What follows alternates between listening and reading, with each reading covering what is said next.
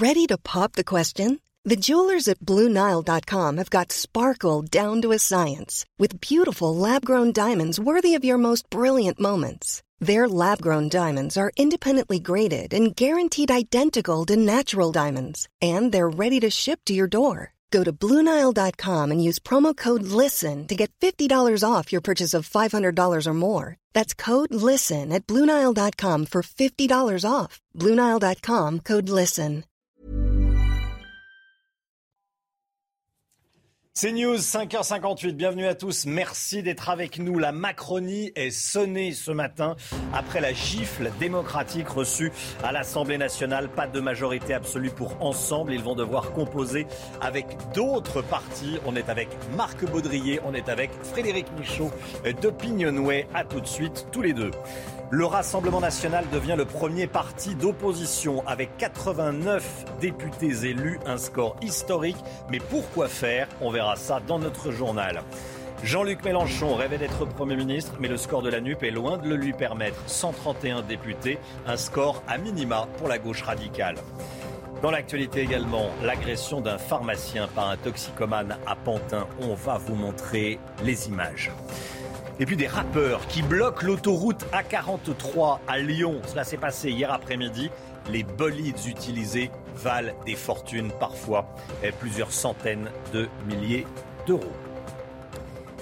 Acheter son logement à prix soldé, c'est possible, c'est ce que nous dira Eric de Ritmaten dans le chiffre éco. A tout de suite Eric. Regardez à quoi ressemble l'Assemblée nationale ce matin. Ensemble dispose de 245 sièges. Ils n'ont donc pas la majorité absolue qui est de 289 sièges. Emmanuel Macron n'a plus de majorité absolue. La NUPES à gauche, 131 sièges. Score à minima. Le RN devient le premier parti d'opposition avec 89 sièges. Les LR limitent la casse. 78 sièges pour la droite, LR, UDI et divers droites. Pour Emmanuel Macron, c'est la douche froide, 245 sièges. Ensemble n'a pas la majorité absolue. Euh, regardez la, répartition de ces sièges dans le détail. 170 sièges pour euh, LREM, Renaissance désormais. 46 Modem, 26 Horizon. C'est le parti d'Édouard Philippe et 3 pour le parti radical, Chana. Une catastrophe pour le chef de l'État et son gouvernement qui devront constamment chercher des alliances pour faire passer leur loi. Et vous allez voir que du côté des militants aussi, c'est la grosse déception. Écoutez. Un coup de massue, ouais, c'est une, décep une, déception. Après, il euh, faut, faut, voir comment, comment ils vont faire. Les réactions après seront très intéressantes de savoir euh, est-ce qu'ils vont collaborer avec, euh, avec les autres groupes, comment, comment ils vont coopérer, etc. Il, faut, il va falloir se battre encore, toujours. Quand on se bat, quand on fait, quand on fait un combat un combat politique, électoral. On, tout le monde dit on y va pour gagner, n'est-ce pas? Bon ben voilà, on ne peut pas gagner à tous les coups. La déception, elle est euh, d'avoir un score qui ne reflète pas l'engagement et surtout l'ambition que nous avons pour la France. Florian Tardif, vous êtes en direct depuis euh, l'Elysée, devant l'Elysée. Bonjour Florian. Euh, Bonjour. C'est la douche froide, comme on le dit, pour la Macronie, hein, pour les proches d'Emmanuel Macron.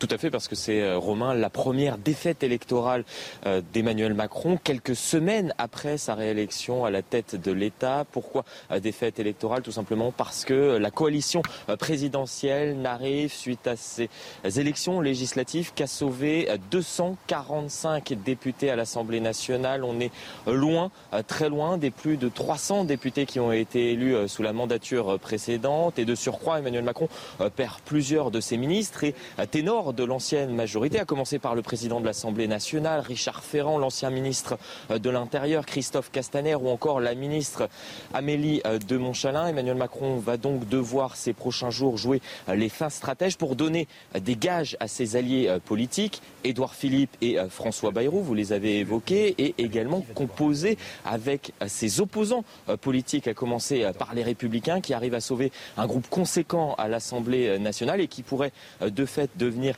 les alliés de circonstance en quelque sorte d'Emmanuel Macron. Situation délicate, complexe pour le chef de l'État, résumée par cette phrase qui a été communiquée par l'entourage du président de la République aux journalistes très tardivement. Le président de la République, je vous cite cette phrase, est déterminé à agir pour l'intérêt des Françaises et des Français, ni plus ni moins, signe, s'il en fallait un, du malaise éprouvé au sommet de l'État. Merci beaucoup Florian Tardif avec nous depuis l'Elysée. On va vous retrouver tout au long de la, matinale. Le Rassemblement national devient le premier parti d'opposition à la majorité présidentielle. Le RN qui récolte 89 sièges à l'Assemblée nationale. Résultat historique en 2017, il l'avait euh, récolté, rassemblé 7 députés. Hein. Et Marine Le Pen a largement atteint son objectif de 15 députés pour former un groupe civil de lettres. Dès l'annonce des résultats, c'est l'explosion de joie à Hénin-Beaumont, là où les militants du Rassemblement national s'étaient réunis. C'est une grande famille, c'est le, le, peuple français qui revient au galop dans l'Assemblée nationale. Et ça, c'est quand le peuple vote, le peuple gagne. En effet, le RN passe de 8 à 89 députés. Il est désormais le parti minoritaire avec le plus de sièges à l'Assemblée nationale, devant la France insoumise.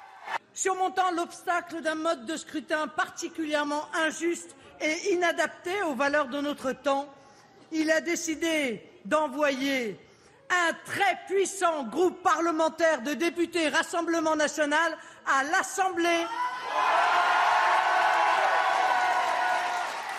Le Rassemblement national va effectivement pouvoir constituer un groupe parlementaire avec à sa tête Marine Le Pen. Ça n'était pas arrivé depuis 1986. On sera évidemment euh, respectueux du fonctionnement des institutions. Le RN va être d'ailleurs la seule force d'opposition euh, sérieuse, républicaine, crédible qui va travailler pour porter l'inquiétude des fins de mois difficiles, la question de l'immigration. Le RN obtient quasiment deux fois plus de sièges que ce qu'annonçaient les derniers sondages. Une percée historique malgré une campagne plutôt en retrait effacé par le duel entre le camp d'Emmanuel Macron et la NUPES. Frédéric Michaud, directeur général euh, adjoint d'Opinionway. Le plafond de verre du, RN a explosé hier. Hein. Oui, c'est vraiment euh, spectaculaire. Hein. Le Rassemblement euh, national décuple littéralement le nombre, le nombre de députés à l'Assemblée euh, nationale, avec 89 députés. C'est un, groupe extrêmement large qui s'annonce dans, l'hémicycle. Et, effectivement, hein, c'est le signe d'une évolution politique très forte. La fin du plafond de verre qui verrouillait l'accès aux responsabilités des, élus RN dans les scrutins majoritaires à deux tours. Hein. Quand on regarde les différentes euh, configuration de, second tour. Le Rassemblement national a gagné dans 53% des cas ses duels face à la NUPES et a fait jeu égal euh, dans ses duels avec euh, Ensemble, alors qu'on se souvient bien qu'au deuxième tour de l'élection présidentielle, le Front républicain avait joué en très large partie pour Emmanuel Macron. Ça n'a pas été le cas dans, bah, dans ce second tour des élections législatives. Là, il y a une vraie évolution politique de notre vie démocratique. Marc Baudrier, 89 députés pour le Rassemblement national. Score historique pour le Rassemblement national. Le RN qui est le premier parti d'opposition. Très bien. Qu'est-ce qu'ils vont faire de ce score, les députés RN Ah bah si, ils vont quand même avoir tous les moyens euh, que qu'offre ce, groupe très large. Hein. Vous savez qu'il y avait des étapes. Il y a un groupe à partir de 15 députés, et puis ce groupe a beaucoup de pouvoir à l'Assemblée à partir de 60 députés. Donc là, ils sont largement au-delà. Ils auront tous les pouvoirs et tout l'argent aussi euh, nécessaire à la vie de ce groupe. Euh, si vous voulez, ce qui est intéressant, c'est de, voir que le scrutin majoritaire, qui a été un, un couvercle de fonte sur le Front National et puis le Rassemblement National pendant des années. Cette fois-ci, le couvercle est soulevé et on voit que ce scrutin majoritaire peut euh, servir la, cause et les élections de ce, de, du Rassemblement national. Ça, c'est vraiment très nouveau et je ne vois pas comment ça peut durablement revenir en arrière le résultat de la NUPES à présent. Résultat en demi-teinte avec 131 sièges. Jean-Luc Mélenchon n'a pas réussi à imposer une cohabitation à Emmanuel Macron. Il en est loin. Hein. Et on va regarder la répartition de ces sièges. Regardez 72 euh, pour LFI, 26 pour le Parti Socialiste, 23 pour Europe Écologie Les Verts, 12 pour le Parti Communiste et 15 pour Divers Gauche. Alors à l'Élysée-Montmartre hier soir à Paris, là où étaient rassemblés les militants de la NUPES, c'était l'explosion de joie. regardez. Pour l'honneur des travailleurs et pour un monde meilleur, on est là. On est là, on est là. Même si Macron ne veut pas, nous on est là. Pour on est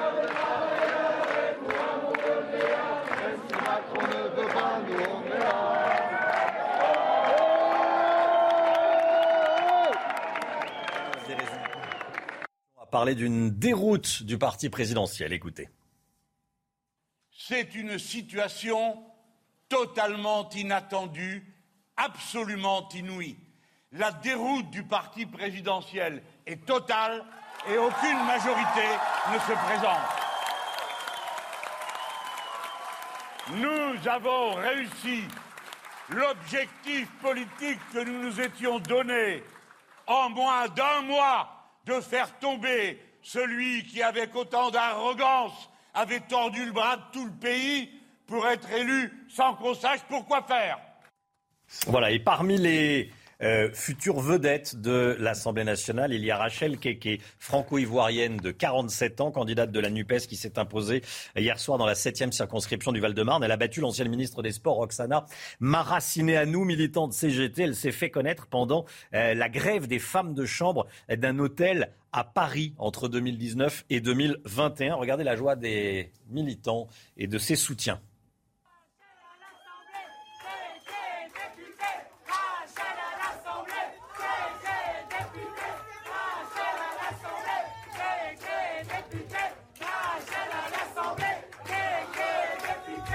Voilà, écoutez euh, ce qu'a dit Rachel Keke hier soir après l'annonce des résultats.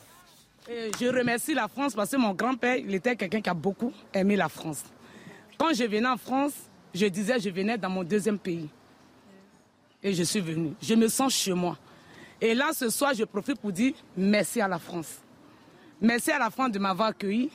Merci à la France euh, de m'apprendre beaucoup de choses. Merci à la France d'avoir confiance en moi. Ma victoire, est vraiment historique. Ma victoire est un exemple. Euh, comme d'autres disent, elle ne sait pas s'exprimer, elle ne sait pas parler le français, elle ne pas, elle sait pas, elle comprend pas ce qu'on dit. Oui, je ne comprends pas ce que les gens disent parce que j'ai j'ai le niveau CM2 et j'ai dit merci aux journalistes qui vont se mettre à mon niveau pour me poser des questions sur les plateaux de télé. Voilà, Rachel Keke, euh, députée, donc NUPES, élue hier soir. Il est 6h10. Dans l'actualité, il y a également le sport de la Formule 1 et c'est tout de suite. En Formule 1, Max Verstappen s'impose au Grand Prix du Canada. Il devance l'Espagnol Carlos Sainz et le Britannique Lewis Hamilton. le pilote néerlandais a remporté son sixième Grand Prix en neuf manches. Au classement général, le pilote Red Bull possède déjà 46 points d'avance sur son poursuivant. C'est News, il est 6h11, c'est un séisme. La Macronie est sonnée ce matin. On va revenir évidemment tout au long de la matinale sur les résultats de ces législatives qui chamboulent tout le paysage politique français.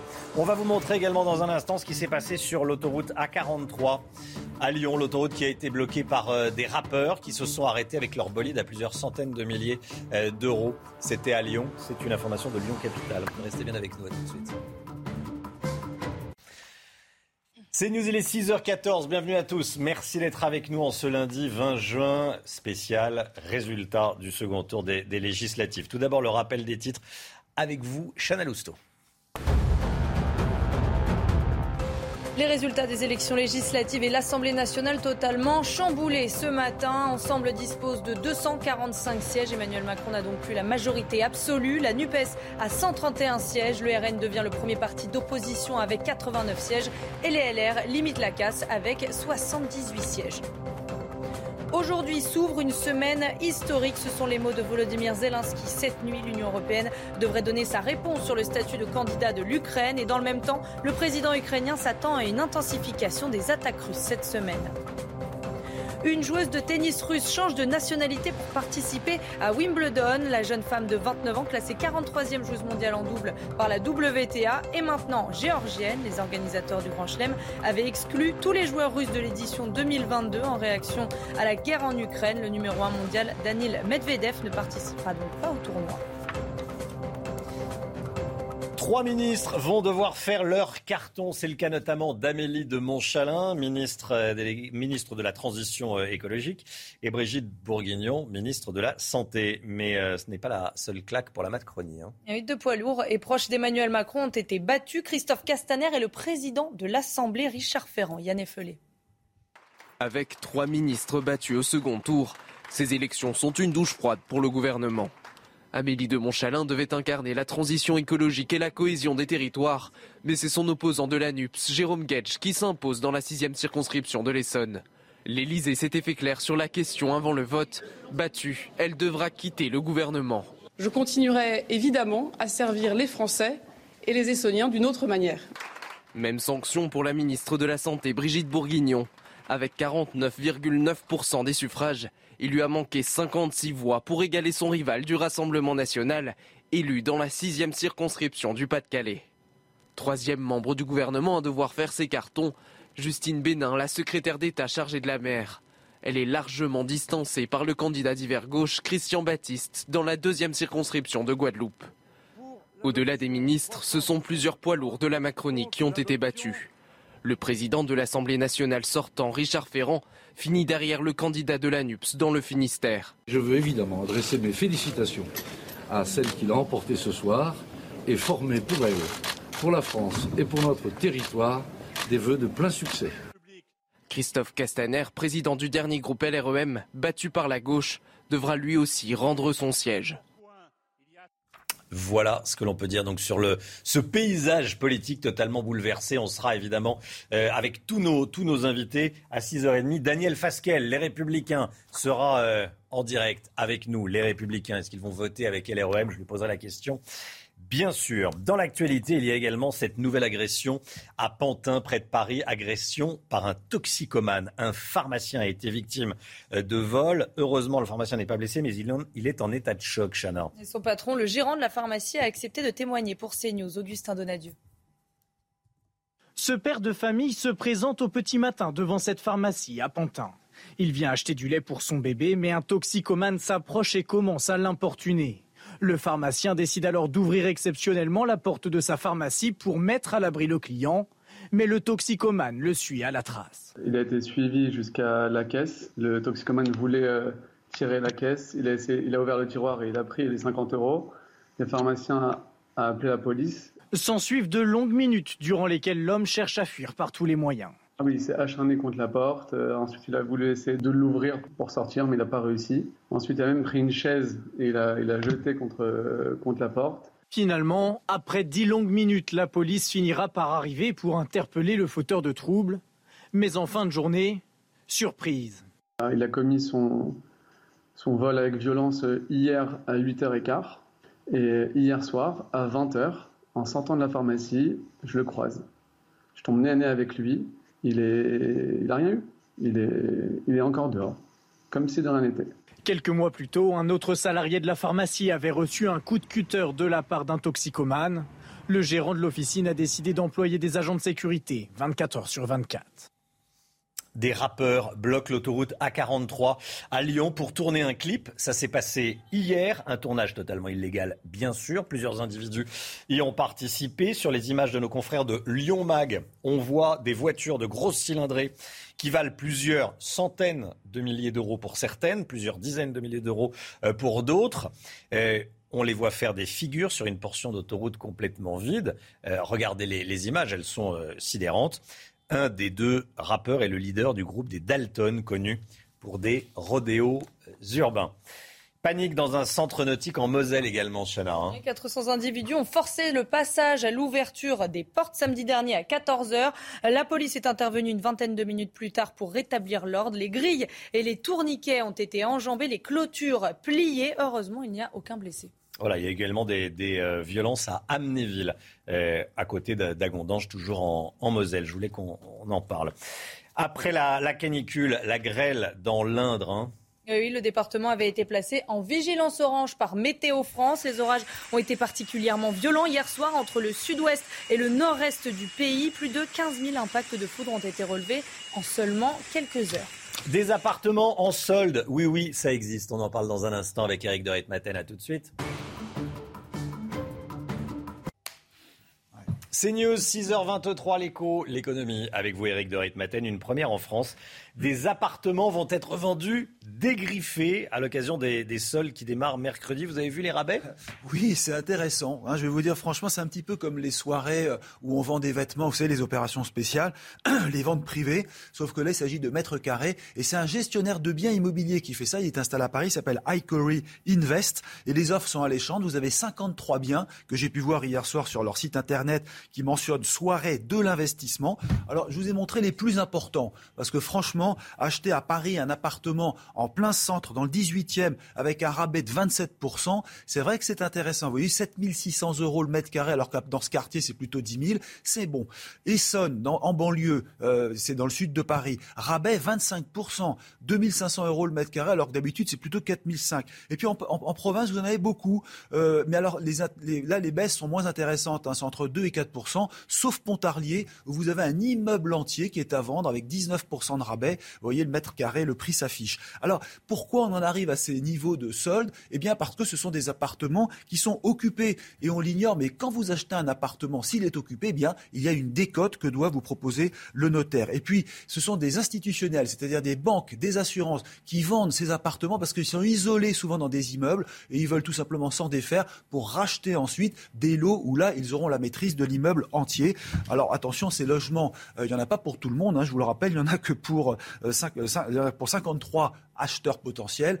Mais il y aura d'autres soirées, promet donc euh, euh, ce gestionnaire de biens immobiliers qui est présent à Paris. Une soirée spéciale donc au Fouquet, je le précise, mercredi 22 à Paris. C'est le jour de démarrage des soldes en France. La météo avec une semaine orageuse en perspective. C'est dans quelques instants avec Alexandra Blanc, mais tout de suite la météo des plages. Le temps avec vous, Alexandra Blanc, vous nous emmenez dans l'Indre. Beaucoup d'orages ces dernières heures. Hein. Oh oui, regardez ces images hier soir du côté d'Argenton-sur-Creuse avec au programme un temps très instable. On a eu des orages, mais également de la grêle en cause d'un conflit de masse d'air. Et donc, conséquence, les orages ont été particulièrement violents. D'ailleurs, plus de 15 000 impacts de foudre ont été relevés hier soir entre le sud-ouest et les Ardennes. On retrouve ce matin un temps beaucoup plus calme. Les derniers orages s'évacuent par les régions de l'Est. On va retrouver du grand beau temps dans le sud et toujours un temps bien bien, nuageux sur les régions du nord. Ces nuages un petit peu résiduels par rapport aux orages que vous avez eus hier. Un petit peu de vent près des côtes de la Manche. Et puis dans l'après-midi, ce sera globalement l'amélioration sur le nord. Quelques belles éclaircies, un temps partiellement nuageux entre le centre-est et le nord-est. Et puis partout ailleurs, d'excellentes conditions, notamment en allant dans le sud avec un ciel parfaitement dégagé entre les Alpes, la Côte d'Azur ou encore du côté de la Corse. 21 départements restent placés sous surveillance et notamment 10 départements pour les orages puisqu'on attend de nouveau une salve orageuse dans le sud-ouest à partir de ce soir. Ce soir et cette nuit, on aura donc de nouveau des orages dans le sud-ouest. Les températures un petit peu plus fraîches, tant mieux. On respire un petit peu mieux avec 16 degrés pour Paris, 17 degrés pour le Pays Basque ou encore 23 degrés à Marseille. En revanche, il fait actuellement 29 degrés du côté de Colmar. Température toujours caniculaire. Et puis dans l'après-midi, la chaleur se maintient sur le centre-est, 35 degrés à Lyon ainsi qu'à Grenoble, tandis que vous aurez seulement 23 degrés en Bretagne. C'est News, il est 6h29. Merci d'être avec nous. Le paysage politique français est totalement bouleversé ce matin. Emmanuel Macron n'a plus de majorité absolue à l'Assemblée nationale. Il va devoir composer avec d'autres forces politiques pour faire passer des lois. La NUPES remporte plus de 130 sièges sans que ce soit un raz-de-marée. Le premier parti d'opposition est désormais le Rassemblement national qui remporte 89 sièges les républicains vont devoir décider quel rôle ils entendent jouer en appui ou pas de la Macronie. On est avec Marc Baudrier, on est avec Frédéric Michaud d'Opinionway et avec Daniel Fasquel. Bonjour Daniel Fasquel, trésorier national des Républicains. Merci d'avoir choisi CNews pour parler en priorité. Et à tout de suite. Emmanuel Macron, très loin de la majorité absolue. Le gouvernement a été sanctionné par une claque démocratique. L'Assemblée nationale risque d'être ingouvernable. Le RN remporte 89 sièges, un score historique pour le parti de Marine Le Pen. Elle va prendre la présidence du groupe. 131 députés pour l'alliance de la gauche radicale, la NUPES. On est loin du score nécessaire à Jean-Luc Mélenchon pour devenir Premier ministre comme il en rêvait. Les républicains sauvent les meubles, ils vont devoir, euh, ils vont devenir le parti charnière pour venir en appui ou pas d'Emmanuel Macron. Attention au risque de division. On en parlera avec Daniel Fasquel, bien sûr. Dans l'actualité également, une femme en burkini qui a voulu se baigner dans une base de loisirs des Yvelines, alors que le règlement l'interdit évidemment. Le personnel de la base a été accusé de racisme sur les réseaux sociaux.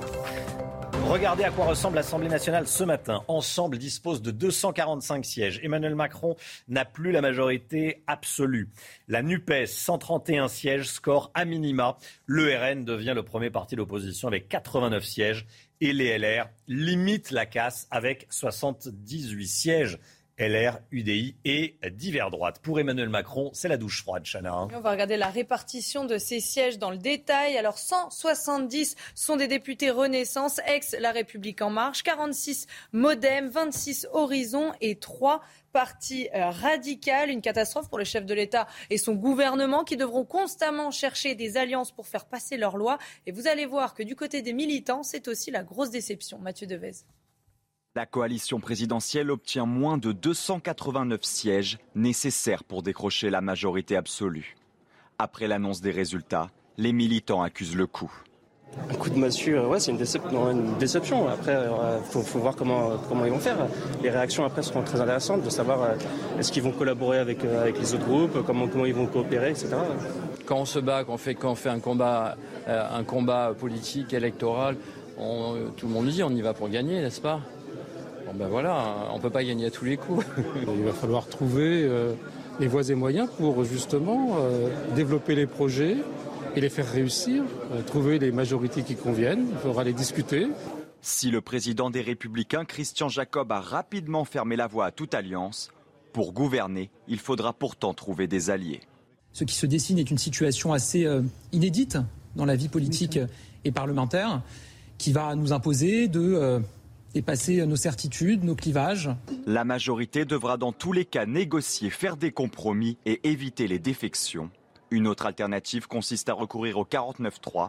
L'article permet de contourner l'Assemblée nationale pour faire adopter un texte.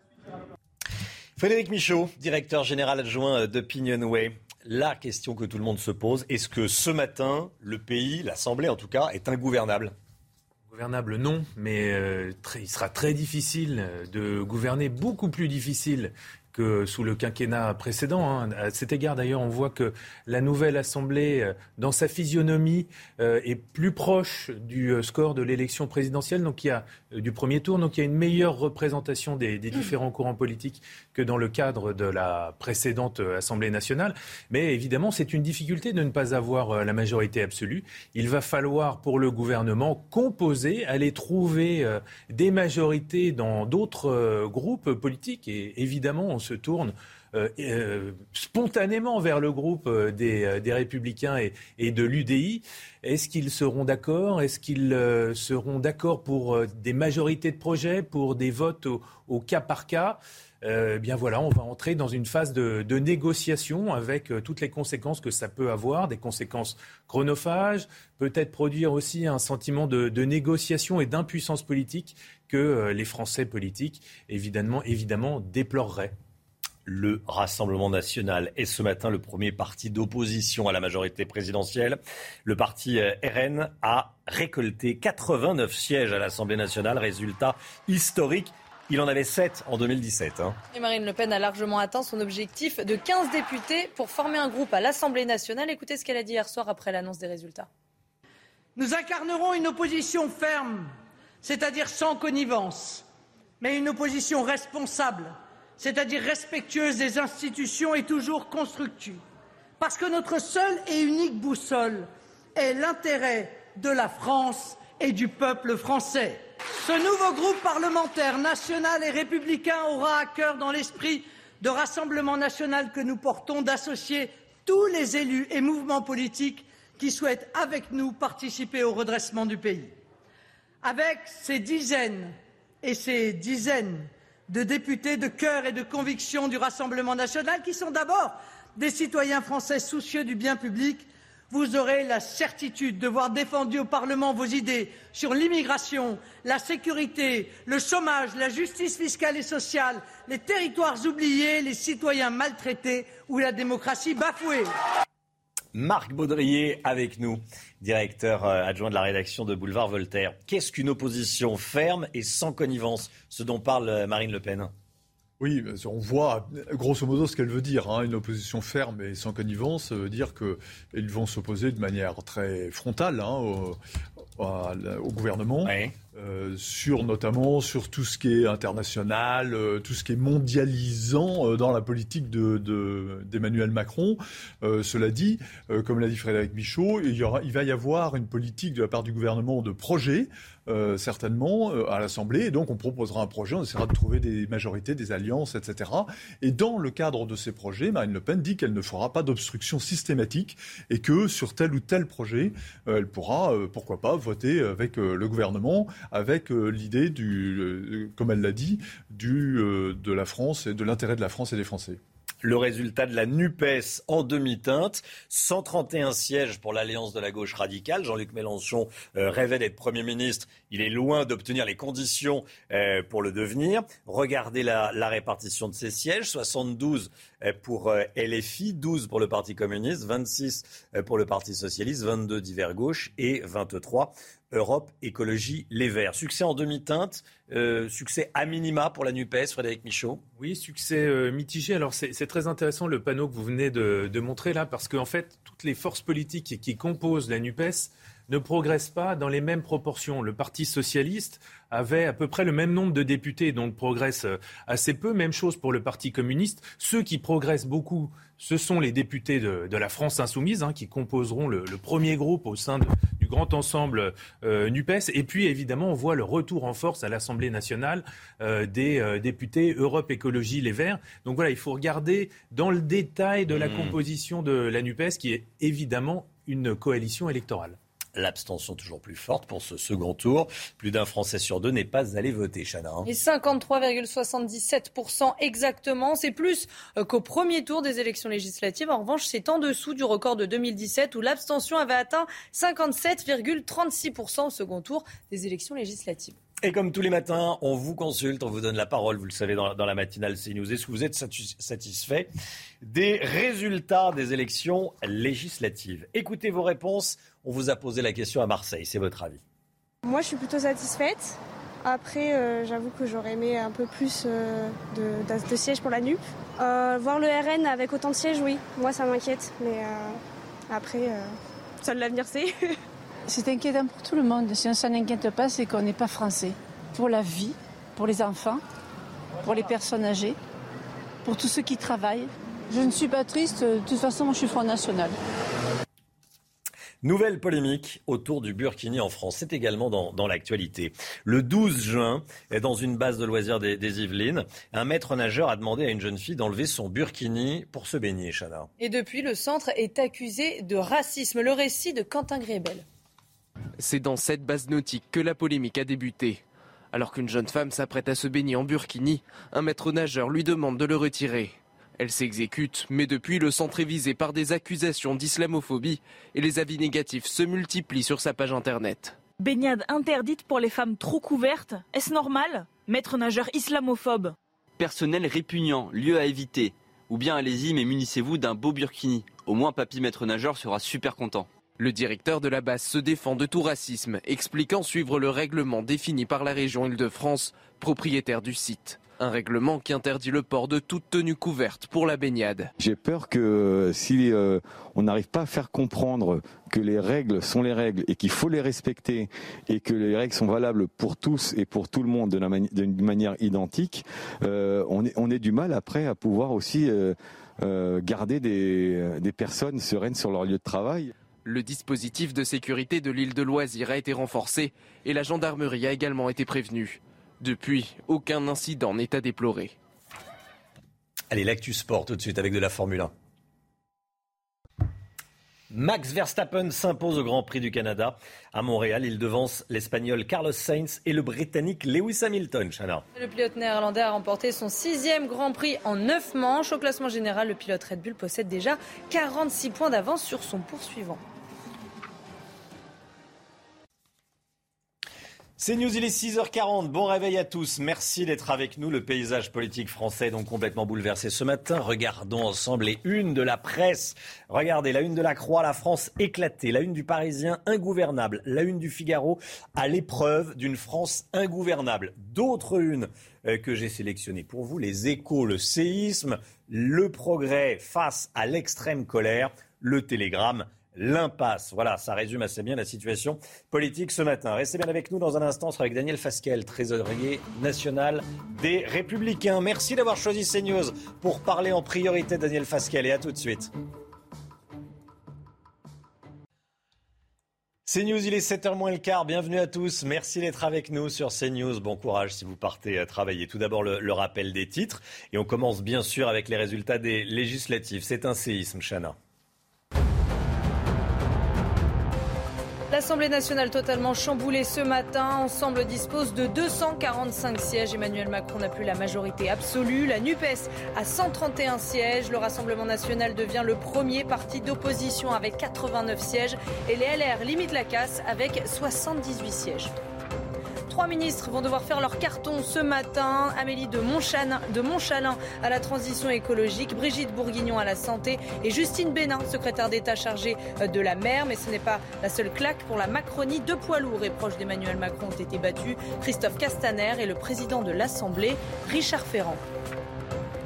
Des rappeurs bloquent l'autoroute A43 à Lyon pour tourner un clip. Ça s'est passé hier, un tournage totalement illégal évidemment. Sur les images de nos confrères de Lyon Mag, on voit des voitures de grosses cylindrées à plusieurs dizaines de milliers d'euros. Un des rappeurs est le leader du groupe des Dalton, vous savez, connu pour des rodéos urbains. Merci Daniel Fasquel d'être avec nous, maire du Touquet, Paris-Plage et trésorier national des Républicains. Vous êtes toujours aux côtés d'Emmanuel Macron quand il vote, on vous a beaucoup vu euh, ces derniers temps. Comment est-ce que vous analysez le, résultat d'hier déjà, Daniel Fasquel D'abord, je veux regretter l'abstention qui est majeure et la montée des extrêmes qui prouve quand même que notre pays ne va pas bien et que notre démocratie aujourd'hui est, malade. Alors c'est aussi euh, la conséquence d'une forme d'arrogance, hein, sans doute d'Emmanuel Macron, un manque de clarté également dans son projet, dans ses propositions. C'est un échec sans aucun doute pour Emmanuel Macron et pour le, gouvernement. Ce que je notais aussi, c'est que finalement on avait un peu trop vite enterré les républicains euh, on voit bien qu'on a su euh, se rétablir après l'échec de l'élection présidentielle. Le candidat qui ne fait pas 5% au premier tour.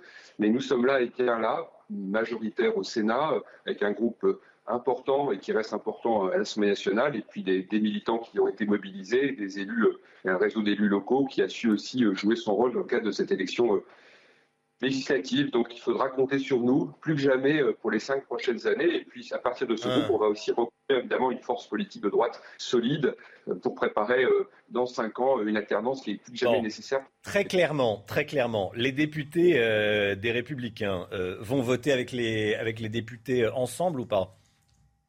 Vous savez, nos, nos électeurs n'ont pas voté pour des députés des Républicains euh, plutôt que des, pour des députés Renaissance, Ensemble, En Marche, pour que demain on soit une béquille de la Macronie ou des supplétifs de, la Macronie. Nous avons toujours été très clairs à ce sujet. Nous allons construire un groupe indépendant à l'Assemblée nationale. Et puis, si euh, Emmanuel Macron veut que l'on vote eh ses propositions, il faudra qu'il soit enfin euh, à notre écoute. Il nous a négligés, il nous a méprisés, il a voulu nous faire disparaître. On est là, et maintenant il va falloir qu'il compte euh, sur mmh. nous, il va falloir qu'il soit à notre écoute. Et proposition par proposition, projet par projet, eh bien, nous verrons si les choses vont dans le sens que nous souhaitons. Il y a des points désaccords importants avec Emmanuel Macron sur l'immigration, sur, euh, la gestion des deniers publics, sur aussi les libertés accordées à nos entreprises, sur l'attention apportée aux territoires euh, ruraux. Nous avons fait des propositions à l'occasion de ces élections législatives. Il faudra qu'elles soient euh, écoutées. Dans tous les cas, voilà, notre groupe sera un groupe indépendant. Il n'est pas question de nous dissoudre dans la Macronie, bien évidemment.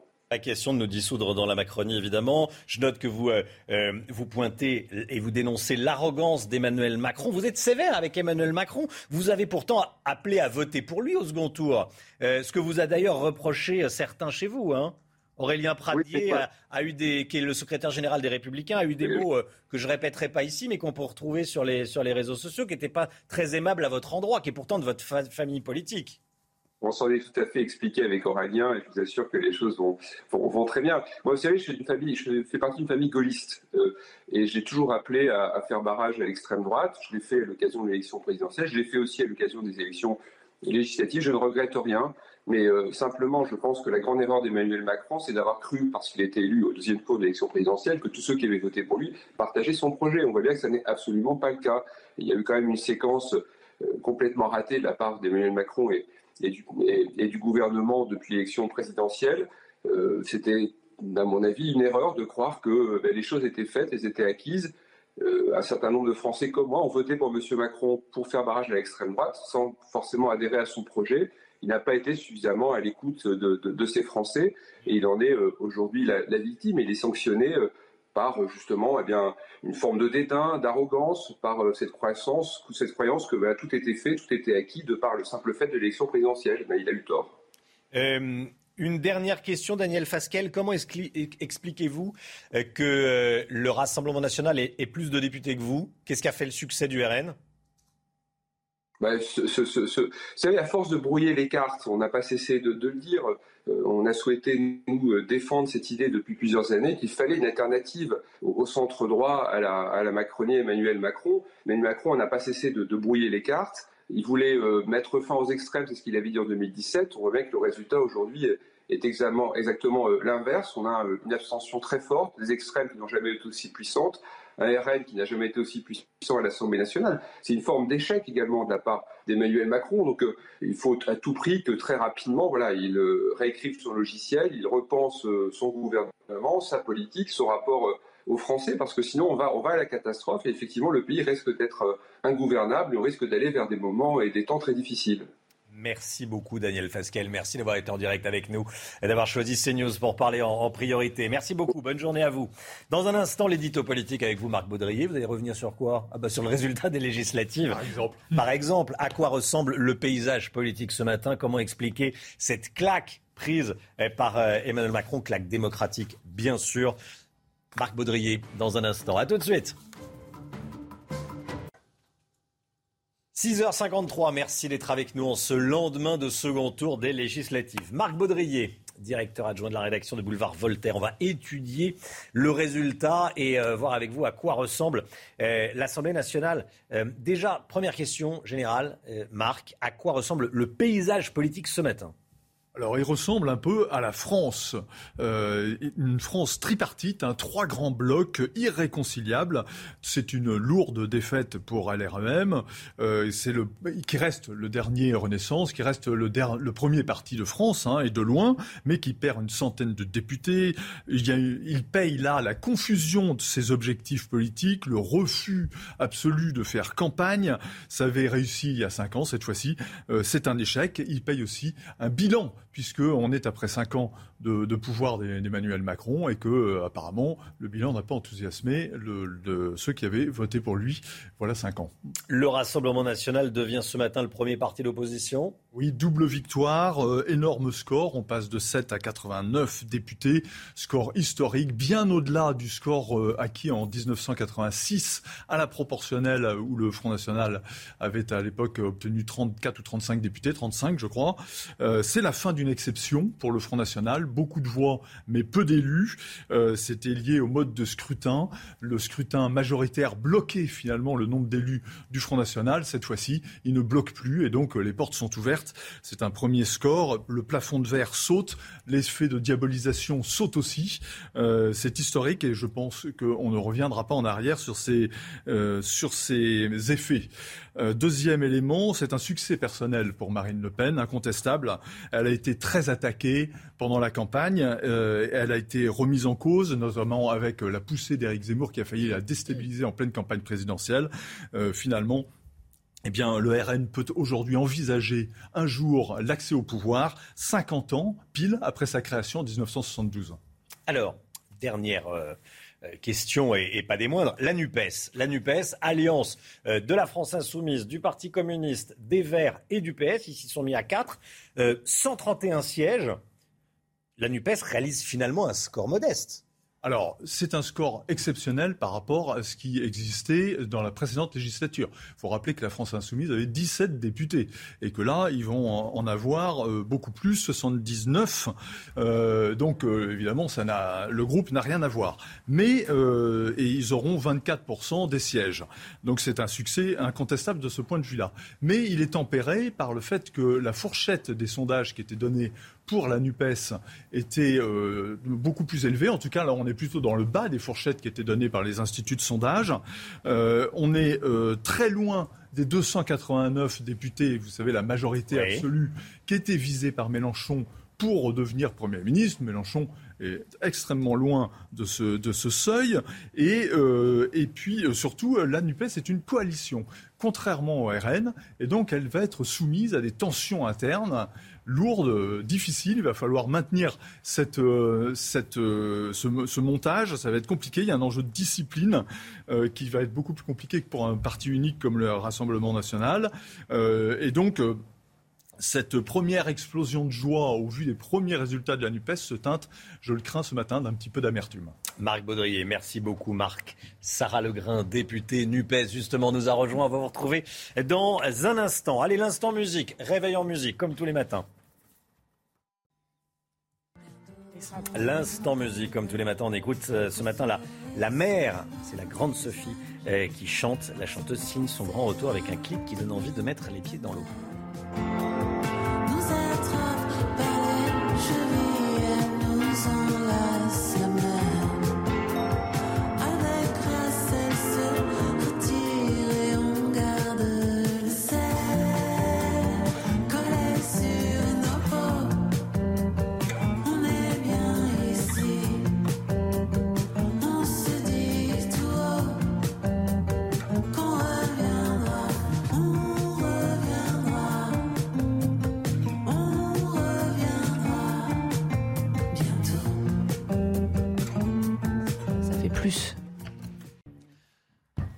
Alexandra, il y a une vingtaine de, députés. Il y a une vingtaine de, départements, de départements euh, sous surveillance ce matin. Hein. Oui, 21, 21 départements très exactement, avec donc toujours un temps instable. On a eu de la chaleur, cette canicule est bien là.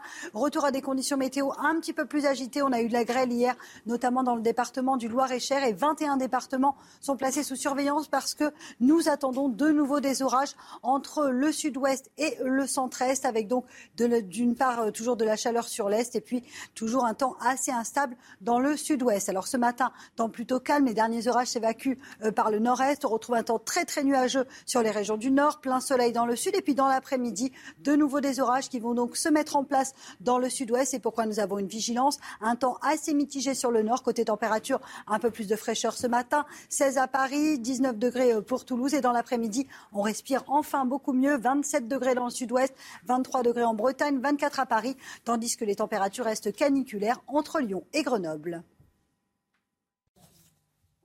CNews, il est 6h59. Merci d'être avec nous. Merci d'avoir choisi CNews.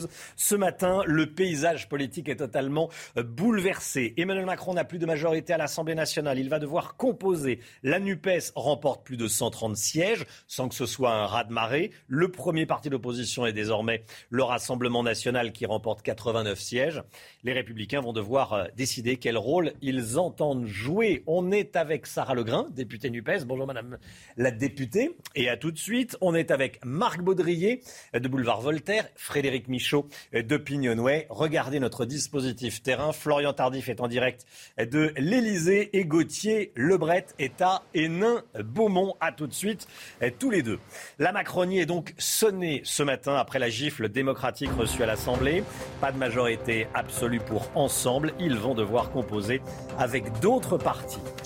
Le Rassemblement national devient le premier parti d'opposition avec 89 députés élus, un score historique. Mais pourquoi faire? On verra ça dans notre journal. Jean-Luc Mélenchon rêvait d'être euh, Premier ministre, mais le score de la NUPES est loin de le lui permettre. 131 députés, un score à minima pour la gauche radicale. Dans l'actualité euh, également, l'économie, on va en parler avec Eric de Ritmaten. Acheter son logement à prix soldé, c'est désormais possible. Et puis avec les fortes chaleurs, la température grimpe très vite dans l'habitacle des voitures. A-t-on le droit de briser la vitre quand euh, s'y trouve, quand s'y trouve un, enfant, voire un animal seul euh, dans un habitacle de voiture? Que dit la loi? Tiens, on verra ça avec Pierre Chasseret. Regardez à quoi ressemble l'Assemblée nationale ce matin. Voici ce qu'on appelle le, allez, le demi-camembert, l'hémicycle ensemble dispose de 245 sièges. Emmanuel Macron n'a plus de majorité absolue. La NUPES, 131 sièges.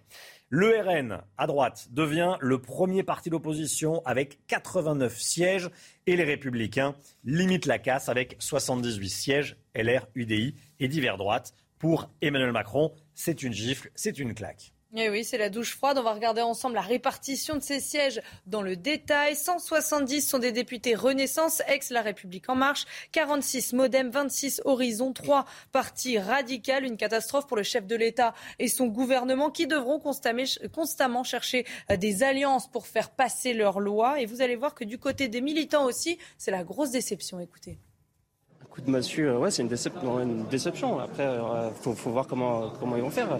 Les réactions après seront très intéressantes de savoir euh, est-ce qu'ils vont collaborer avec, euh, avec les autres groupes, comment, comment ils vont coopérer, etc. Il va falloir se battre encore, toujours. Quand on se bat, quand on fait, quand on fait un, combat, un combat politique, électoral, tout le monde dit on y va pour gagner, n'est-ce pas? Ben voilà, on ne peut pas gagner à tous les coups. La déception, elle est d'avoir un score qui ne reflète pas l'engagement et surtout l'ambition que nous avons pour la France. Et on rejoint tout de suite Florian Tardif en direct devant l'Elysée. Florian, on peut le dire, c'est la douche froide pour la Macronie. Hein. Oui, tout à fait, Romain. C'est euh, le premier revers électoral pour Emmanuel Macron. Quelques semaines après euh, sa reconduction à peine à la tête du pays, la coalition euh, présidentielle se retrouve à l'Assemblée nationale pris en tenaille entre un bloc de gauche important, la NUPES, et un groupe Rassemblement national conséquent. Emmanuel Macron, à cette heure-ci, ne sait comment il pourra gouverner le pays. Il va falloir jouer les fins à stratège, nouer des alliances avec ses anciens opposants politiques, par les Républicains qui ont réussi à sauver un groupe important, conséquent à l'Assemblée nationale et donner des gages également à ses alliés, François Bayrou, Édouard Philippe, avec qui, on le sait, les relations ont pu être euh, complexes par le passé sur certains dossiers, à commencer euh, par la réforme des retraites, qui est l'une des mesures phares du programme d'Emmanuel Macron. Euh, la situation est inédite et il va falloir faire preuve de beaucoup d'imagination, résumé hier soir Bruno Le Maire, le ministre de l'économie et des finances, situation inédite. Pourquoi? Car c'est la première fois sous la cinquième qu'un président euh, fraîchement élu réélu euh, dans, ce, dans ce cas euh, présent, qu'un président nouvellement élu ne dispose pas de majorité solide à l'Assemblée nationale. Tardif, merci beaucoup Florian. Le Rassemblement national devient le premier parti d'opposition à la majorité présidentielle. Le RN qui récolte 89 sièges de députés. Résultat historique, le RN en avait 7 hein, en 2017, il y a 5 ans. Marine Le Pen a largement atteint son objectif de 15 députés pour former un groupe à l'Assemblée nationale. Écoutez la joie de ses militants. C'était hier soir à Hénin-Beaumont dans le Pas-de-Calais. C'est incroyable. C'est une véritable victoire pour le Rassemblement national. On va enfin avoir un vrai groupe parlementaire. Il va y avoir, enfin y avoir des, vrais débats. Et, les pleins pouvoirs pour Macron, c'est terminé aujourd'hui. Un sacré combat, mais que la victoire fut belle et qu'elle est belle et appréciable. On tablait sur 15, on a bientôt 90. C'est énorme. Entre 80 et 100 députés, plus du double de la dernière fois, donc on est vraiment très satisfait. Gauthier Lebret, en direct avec nous d'Hénin Beaumont. Bonjour Gauthier. Euh, c'est une réelle percée du, du, RN euh, qui devient ainsi le premier parti d'opposition.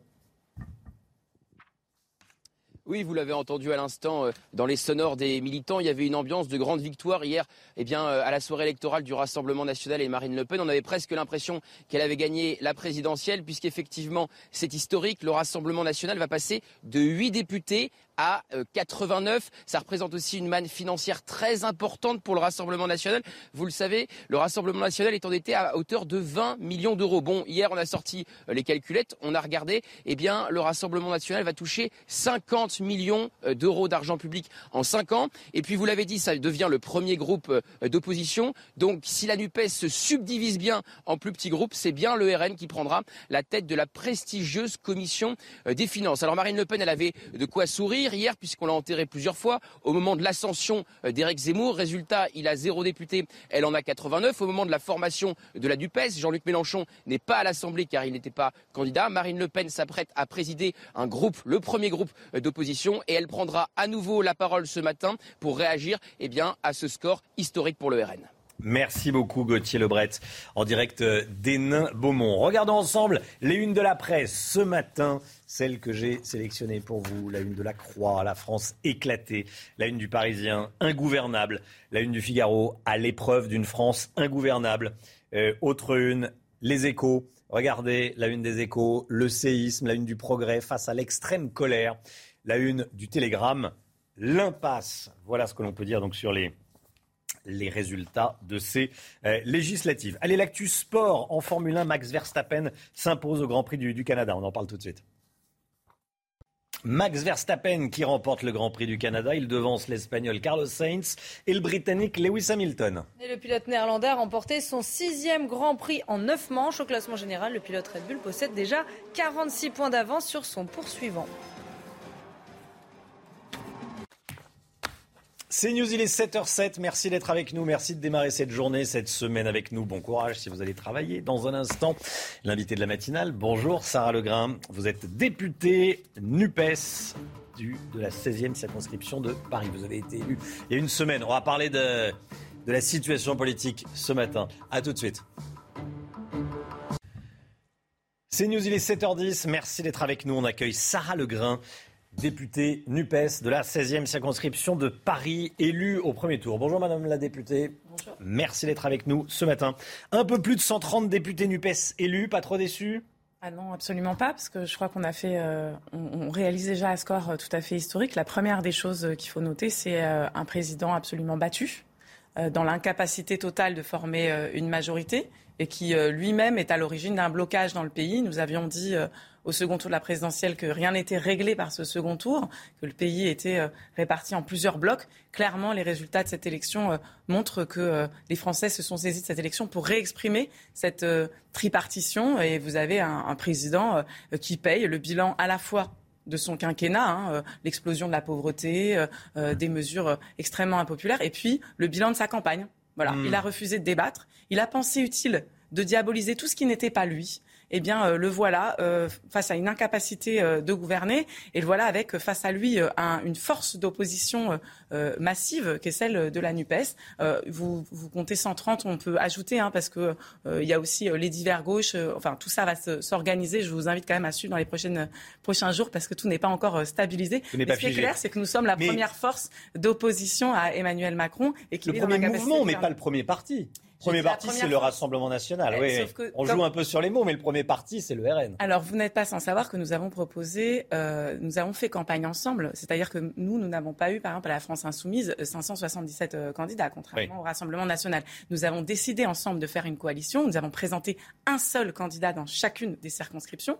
Et nous étions sur un programme de gouvernement qui, qui demeure de 650 mesures. Des mesures comme le blocage des prix, hein, qui, sont, euh, qui ont l'aval de 9 Français sur 10. Des mesures comme la retraite à 60 ans euh, et le SMIC à 1500 euros. 8 Français sur 10 sont pour. Donc je crois qu'on a euh, une majorité d'opinions dans le pays sur laquelle on va pouvoir s'appuyer pour continuer à proposer. Et puis je vous rappelle, euh, pour parler un peu de la France insoumise elle-même dont je suis issue, que nos 17 députés, qui n'étaient que 17 pendant ces mmh. 5 dernières années, vous les avez entendus. Ils ont proposé plus d'une centaine de lois. On n'a pas beaucoup entendu le Rassemblement national pendant ces 5 dernières années. La vraie question qui se pose maintenant, c'est à quoi serviront ces différentes forces d'opposition? Je peux vous dire que nous, nous serons très présents et que nous avons beaucoup de choses à proposer. Fabien Roussel dit que la NUPES n'a pas réussi à dépasser le plafond de verre.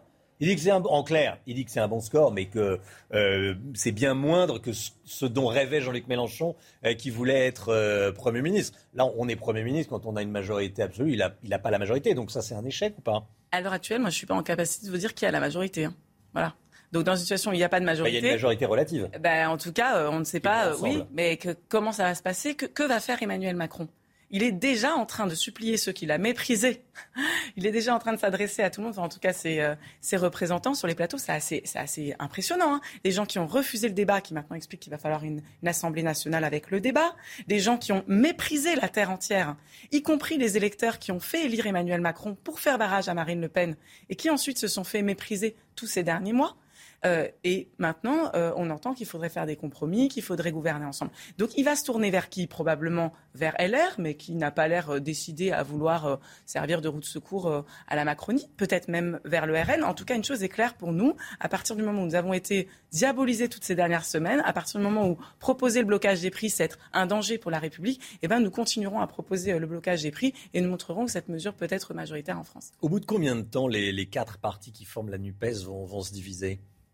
Alors c'est une question. Une semaine, un mois, six mois. Vous exprimez vos fantasmes, monsieur, mais je crois qu'ici on fait de l'information. on fait de l'information. On fait de l'information. Bah, ça voilà. commence. Sur le nucléaire, euh, Europe Écologie Les Verts veut fermer les centrales, les communistes veulent les laisser monsieur... ouvertes.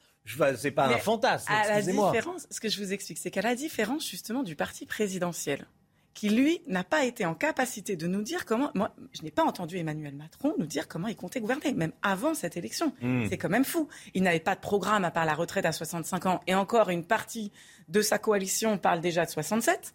À part ça, on sait qu'il veut faire 80 milliards d'économies parce qu'il l'a promis à Bruxelles, mais il nous a pas expliqué comment il le ferait. Est-ce qu'il va augmenter les impôts? Est-ce qu'il va encore fermer Mmh. des lits d'hôpitaux? Donc, il n'est pas très clair. Nous, nous avons 650 mesures claires et nous avons même été clairs sur nos désaccords. Il n'y a, pas de- il y a pas de surprise pour les électeurs, voyez-vous. Ils savent qu'il y a des points de nuance. Nous avons expliqué comment nous les traiterions. Nous avons assumé le débat. Nous nous avons dit que nous allions reparlementariser euh, euh, l'Assemblée nationale. Comptez sur nous pour le faire, mais ce ne sera pas le chaos. C'est des choses que nous avions prévues, euh, contrairement à Emmanuel Macron qui s'est habitué à une majorité Playmobil et là qui se retrouve sans aucune majorité. Vous pourriez voter des lois, des textes avec la majorité relative de- d'Emmanuel Macron, avec Ensemble? Mais que voulez-vous qu'elle fasse? Comment voulez-vous qu'elle apporte des solutions au pays alors que pendant cinq ans, elle a mené le pays là où il se trouve Donc vous dites actuellement non ou Comment vous dites voulez-vous au cas par cas Mais écoutez, faut moi voir. je les entends parler euh, pouvoir d'achat. Comment voulez-vous que ceux qui ont mis 400 000 personnes de plus euh, dans la Mm. pauvreté euh, euh, pendant ce quinquennat Est-ce que ce matin, qui vous ont mis dites 8 non jamais de personnes à l'aide alimentaire et quelque chose à dire sur le Mais Madame la députée, est-ce que ce matin, vous nous dites non, jamais je ne voterai avec Ensemble question- durant euh, 5 ans si Mais la, est que la cette, question euh, qui se Cette pose, c'est Assemblée dure 5 comment, ans. comment vont-ils faire face aux propositions de loi? Moi, je pense à Donc une vous dites pas non. Moi, j'aimerais vous dire quelque chose. Je pense à une proposition de loi qui avait été déposée, qui était majoritaire, euh, qui était euh, majoritaire, sauf le groupe de la majorité. C'était la déconjugalisation de l'allocation adulte handicapé. Vous en Mmh. avez entendu parler? C'est une forte demande de toutes ces personnes handicapées qui se retrouvent à ne pas toucher leur allocation Oui. sous le prétexte qu'ils sont avec un conjoint qui ferait de d'eux, tout d'un coup, plus un bénéficiaire. des revenus, oui. Voilà. Eh bien, écoutez, nous avions ici, à ce moment-là, nous avions une majorité dans l'Assemblée nationale pour faire passer cette déconjugalisation. Et c'était euh, la République en marche qui était une force de blocage à ce moment-là. Donc j'aimerais bien savoir comment ils vont faire sur tout un tas de sujets Donc vous dites où vous pas. avez une majorité dans le pays. Comment ils vont faire? Bah, Pourquoi pas? Nous, on verra bien s'ils veulent euh, euh, soutenir nos propositions de loi qui sont majoritaires dans le pays. Donc Emmanuel Macron pourrait regarder Euh, à droite bloc- pour euh, s'il a besoin Ah, de faire passer un texte un peu euh, plutôt plutôt de droite Après, et regarder je doute qu'Emmanuel LR, et Macron pourquoi pas envie- du côté de la Nupes. Ben non, c'est pas ce que j'ai dit. Je, je doute qu'Emmanuel Macron ait envie de soutenir la retraite à 60 ans, mais il peut compter sur Mm. nous pour euh, la proposer. Et euh, je pense qu'il ne peut compter sur au pas grand cas, monde pas euh, pour faire sa force. Non. Vous dites au, au cas par cas. Je dis, je demande comment Emmanuel Macron va se positionner face aux nombreuses propositions de loi que nous ferons. Merci beaucoup, Madame la députée. Sarah Legrain, merci d'être venue ce matin sur le plateau de la matinale. Très bonne journée à vous. Il est euh, 7h17, le rappel des titres. Chanel Housteau. Les résultats des élections législatives et l'Assemblée nationale totalement chamboulés ce matin. Ensemble dispose de 245 sièges. Emmanuel Macron n'a donc plus de majorité absolue. La NUPES a 131 sièges. Le RN devient le premier parti d'opposition avec 89 sièges et les LR limitent la casse avec 78 sièges. Après la canicule, la grêle dans l'Indre, le département avait été placé en vigilance orange par Météo France. Les orages ont été particulièrement violents hier soir. Entre le sud-ouest et le nord-est du pays, plus de 15 000 impacts de foudre ont été relevés en seulement quelques heures. Aujourd'hui s'ouvre une semaine historique. Ce sont les mots de Volodymyr Zelensky. Cette nuit, l'Union européenne devrait donner sa réponse sur le statut de candidat de l'Ukraine. Et dans le même temps, le président ukrainien s'attend à une intensification des attaques russes cette semaine. Des ventes d'appartements soldés, vous avez bien entendu, ça va être cette semaine. On en parle tout de suite avec Eric de Ritmaten. Des appartements vont être vendus dégriffés à l'occasion des soldes qui démarrent mercredi. Eric, vous avez vu les rabais? Alors j'ai vu les rabais sur le site internet, hein, c'est d'ailleurs soirée de l'investissement euh, d'un gestionnaire de biens qui s'appelle Icory Invest qui se trouve à Paris. Il y a 53 biens mis en vente à des rabais intéressants, je vous le dis tout de suite, surtout à Paris. À Paris, vous le savez, le prix du mètre carré explose, hein, on est à 10 000, mètres, à 10 000 euros le mètre carré euh, dans le 18e arrondissement. Eh bien regardez, pour un appartement rue Marcadet, on passe à 7 600, hein, ça fait 27% de rabais. En région parisienne au sud, là on a un rabais, vous le voyez, de 25%. En province, il y a aussi des offres, elles sont moins intéressantes, sauf pour cet euh, grand immeuble qui se trouve à Pontarlier dans le Doubs avec un rabais de 19%. Alors, vous allez me dire, mais comment on en arrive euh, à casser les prix comme ça, comme pour des soirées, vous savez, où on dégriffe les vêtements, hein, c'est un petit peu, c'est un petit peu le même esprit, les ventes spéciales, les ventes privées, Eh bien, tout simplement parce que ces logements, ils sont occupés. Lorsque vous achetez un logement occupé, il y a une décote. Deuxièmement, les institutionnels comme les banques, les assurances se défont de certains biens parce qu'ils préfèrent vendre un appartement isolé et racheter des lots d'immeubles où il concentre donc la totalité de ses biens. Voilà ce qui se passe aujourd'hui. En tout cas, c'est la première opération de ce type pour des rabais sur les appartements. Ça tombe à une période en plus où on peut peut-être investir hein, dans l'immobilier.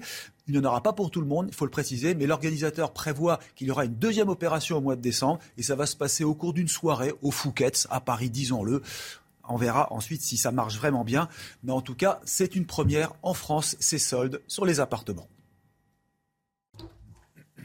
CNews, il est 7h20. Merci d'être avec nous. Merci d'avoir choisi euh, CNews. On va continuer évidemment euh, tout au long de la, matinale à décortiquer ces résultats des législatives avec euh, ce, cette, nouvelle composition de l'Assemblée nationale. Vous la voyez, 245 députés pour Ensemble, 78 pour la droite, 89 pour le RN et 131 pour la NUPES. Restez bien avec nous sur CNews. A tout de suite. On va parler dans un instant de la voiture avec Pierre Chasseret. Bonjour Pierre. Est-ce qu'on a le droit de casser la vitre d'une euh, voiture que l'on voit en plein soleil avec euh, un enfant à l'intérieur, avec une personne âgée voire un animal? Est-ce qu'on a le droit de casser la vitre quand on voit ça? Eh bien, on, se pose la question que dit la loi? On aura la réponse dans un instant avec Pierre. A tout de suite. L'automobile avec vous, Pierre Chasseret casser la vitre d'un véhicule pour venir en aide à un enfant, voire un animal enfermé à l'intérieur. On se pose tous la question, vu des fortes chaleurs, on les a connus. Bon, là, il y a les orages, ça s'est calmé, mais on va les, connaître à nouveau. Euh, que dit la loi exactement? On a le droit de casser une vitre ou pas d'un véhicule en plein soleil avec euh, euh, un enfant, une personne âgée, voire un animal à l'intérieur? Ah, C'est une question qui va de plus en plus se poser. C'est une question à laquelle on doit connaître la réponse, parce qu'avec de telles températures, Romain, eh bien, ça monte très vite. Il faut savoir que l'été, par exemple, dans une voiture, l'habitacle peut atteindre et dépasser les 40 degrés en moins de 10 minutes.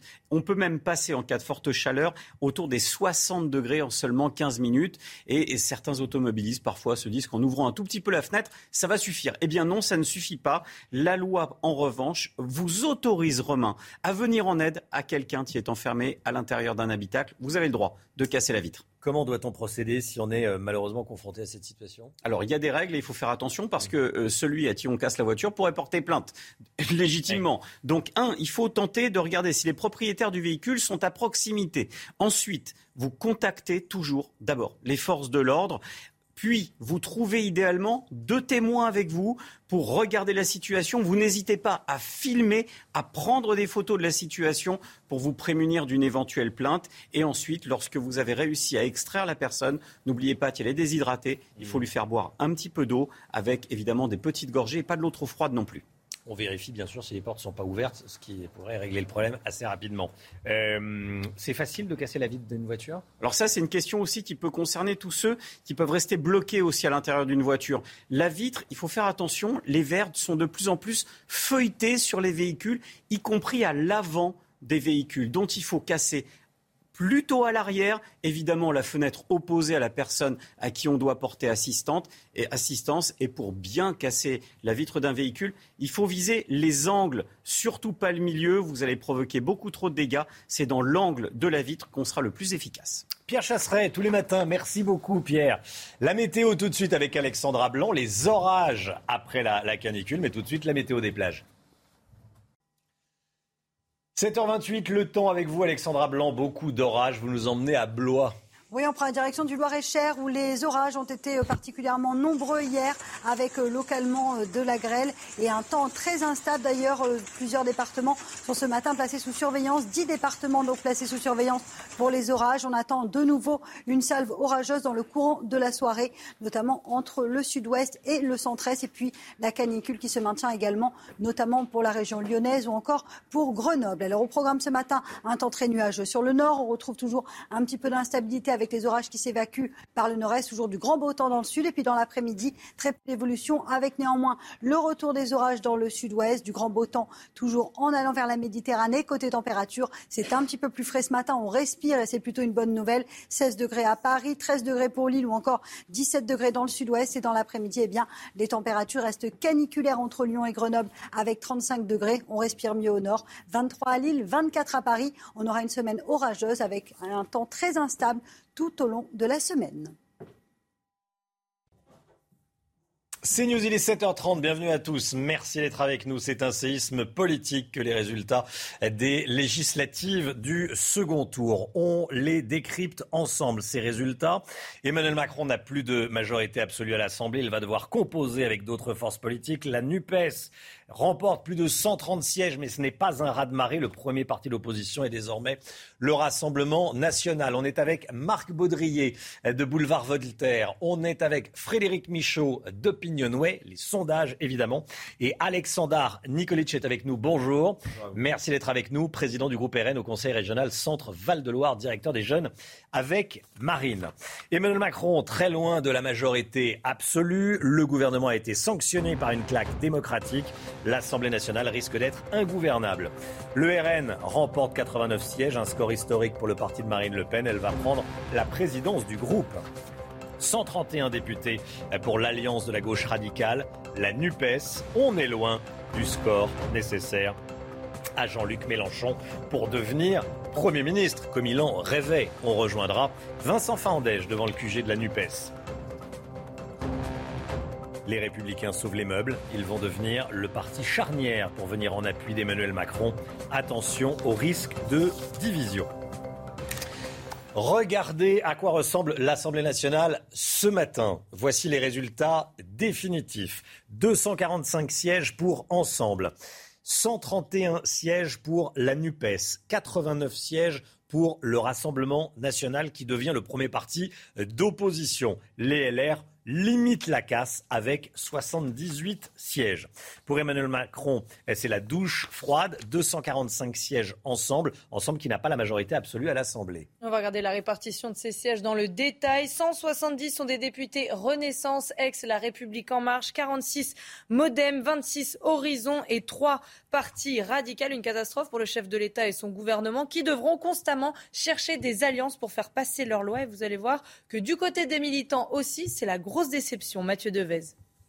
La coalition présidentielle obtient moins de 289 sièges nécessaires pour décrocher la majorité absolue. Après l'annonce des résultats, les militants accusent le coup. Un coup de massue, ouais, c'est une, déception. Après, il euh, faut, voir comment, comment ils vont faire. Les réactions après seront très intéressantes de savoir euh, est-ce qu'ils vont collaborer avec, euh, avec les autres groupes, comment, comment ils vont coopérer, etc. Quand on se bat, quand on fait, quand on fait un, combat, un combat politique, électoral, tout le monde dit on y va pour gagner, n'est-ce pas? Bon ben voilà, on ne peut pas gagner à tous les coups. Il va falloir trouver euh, les voies et moyens pour justement euh, développer les projets et les faire réussir, euh, trouver les majorités qui conviennent, il faudra les discuter. Si le président des Républicains, Christian Jacob, a rapidement fermé la voie à toute alliance, pour gouverner, il faudra pourtant trouver des alliés. Ce qui se dessine est une situation assez inédite dans la vie politique et parlementaire qui va nous imposer de euh, dépasser nos certitudes, nos clivages. La majorité devra dans tous les cas négocier, faire des compromis et éviter les défections. Une autre alternative consiste à recourir au 49.3. L'article permet de contourner l'Assemblée nationale pour faire adopter un texte.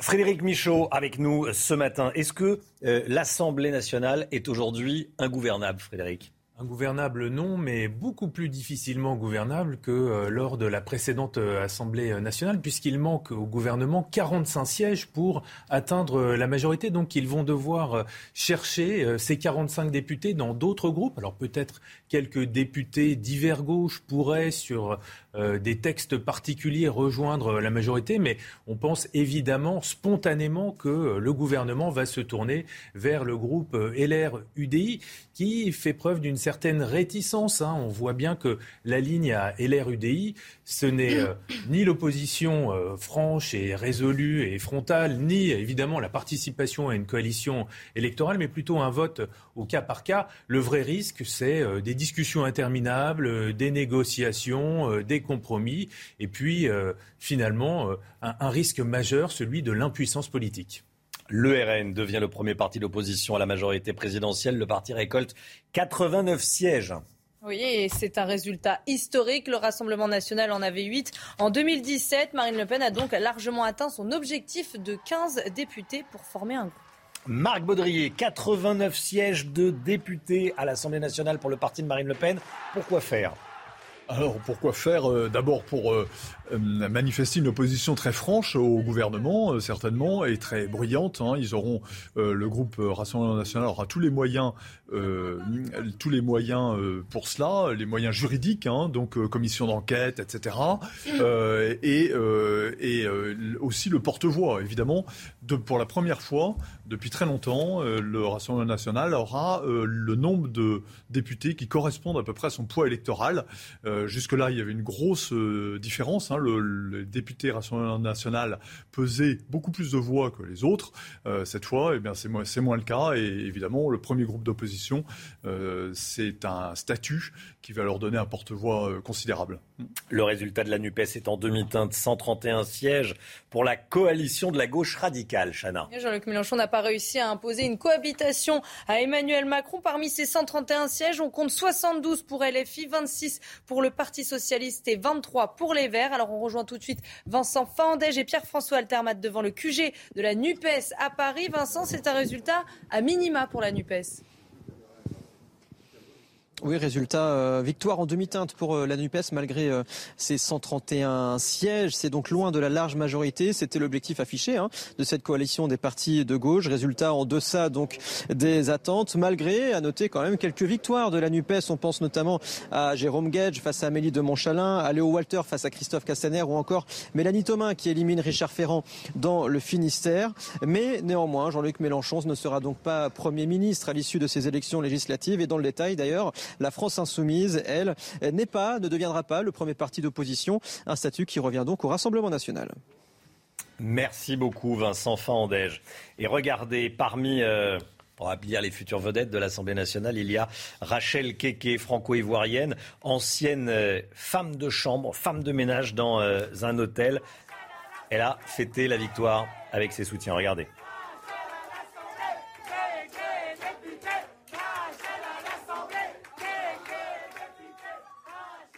Rachel Keke qui a euh, réagi hier soir à l'annonce des résultats. je remercie la France parce que mon grand-père, il était quelqu'un qui a beaucoup aimé la France. Quand je venais en France, je disais je venais dans mon deuxième pays. Et je suis venu. Je me sens chez moi. Et là, ce soir, je profite pour dire merci à la France. Merci à la France de m'avoir accueilli. Merci à la France euh, de m'apprendre beaucoup de choses. Merci à la France d'avoir confiance en moi.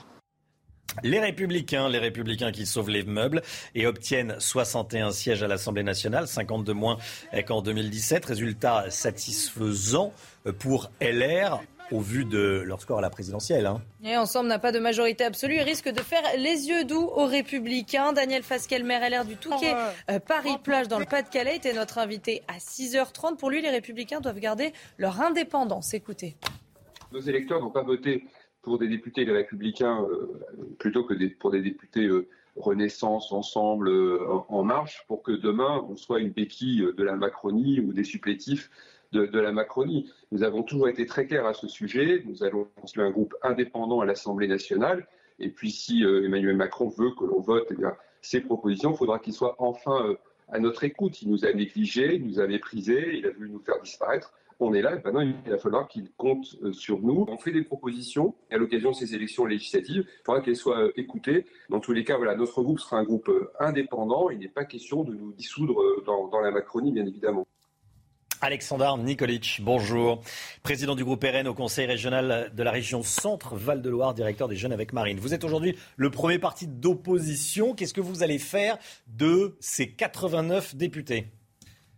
Eh bien, on va essayer d'influencer évidemment la, politique qui va être menée dans ce pays. Enfin, on voit évidemment avec ce poids que déjà, le, déjà Emmanuel Macron et, En Marche euh, évoluent sur certains points. On voit sur les retraites où ils imaginent une, des retraites qui vont suivre l'inflation. Eh ben, on espère que sur d'autres points, par exemple euh, la baisse de la TVA euh, sur, euh, sur l'essence, parce que c'est très concret et ça concerne beaucoup de Français, sur l'insécurité, par exemple, avec une justice qui serait enfin du côté des victimes, sur tous ces axes aujourd'hui où il y a un consensus et où il y a vraiment une majorité de Français qui nous rejoignent. Et le score qu'on a réalisé, le nombre de députés, bah, va dans ce sens. Euh, bah, tout ce peuple français qui doit souvent baisser les yeux, qui souffre de plus en plus, enfin aura des députés pour les représenter et influencer la politique de ce pays. Il vous étonne ce score? Bah, Il est euh, vous y attendiez ou pas? bah, je vous dis, il correspond à une attente de, Mm. de, de- et une souffrance de beaucoup de, de, de Français. Et, et, et on voit nos idées aujourd'hui qui sont euh, majoritaires. Euh, Enfin, en tout cas, beaucoup de Français les, les, euh, les partagent. Euh, certains euh, n'ont pas encore voté pour le Rassemblement national. Je les invite d'ailleurs à, à nous rejoindre parce que aujourd'hui, on va effectivement être le premier parti d'opposition. La Nupes va se diviser en, en plusieurs, plusieurs groupes, plusieurs partis qui ont des divergences très tranchées sur beaucoup de sujets. Je parlais de la TVA à 5,5 par exemple, entre le PS qui veut justement baisser la TVA à 5,5 sur les produits énergétiques, mais pas les autres, sur le nucléaire, sur la sécurité, sur la vision de la police, de l'autorité.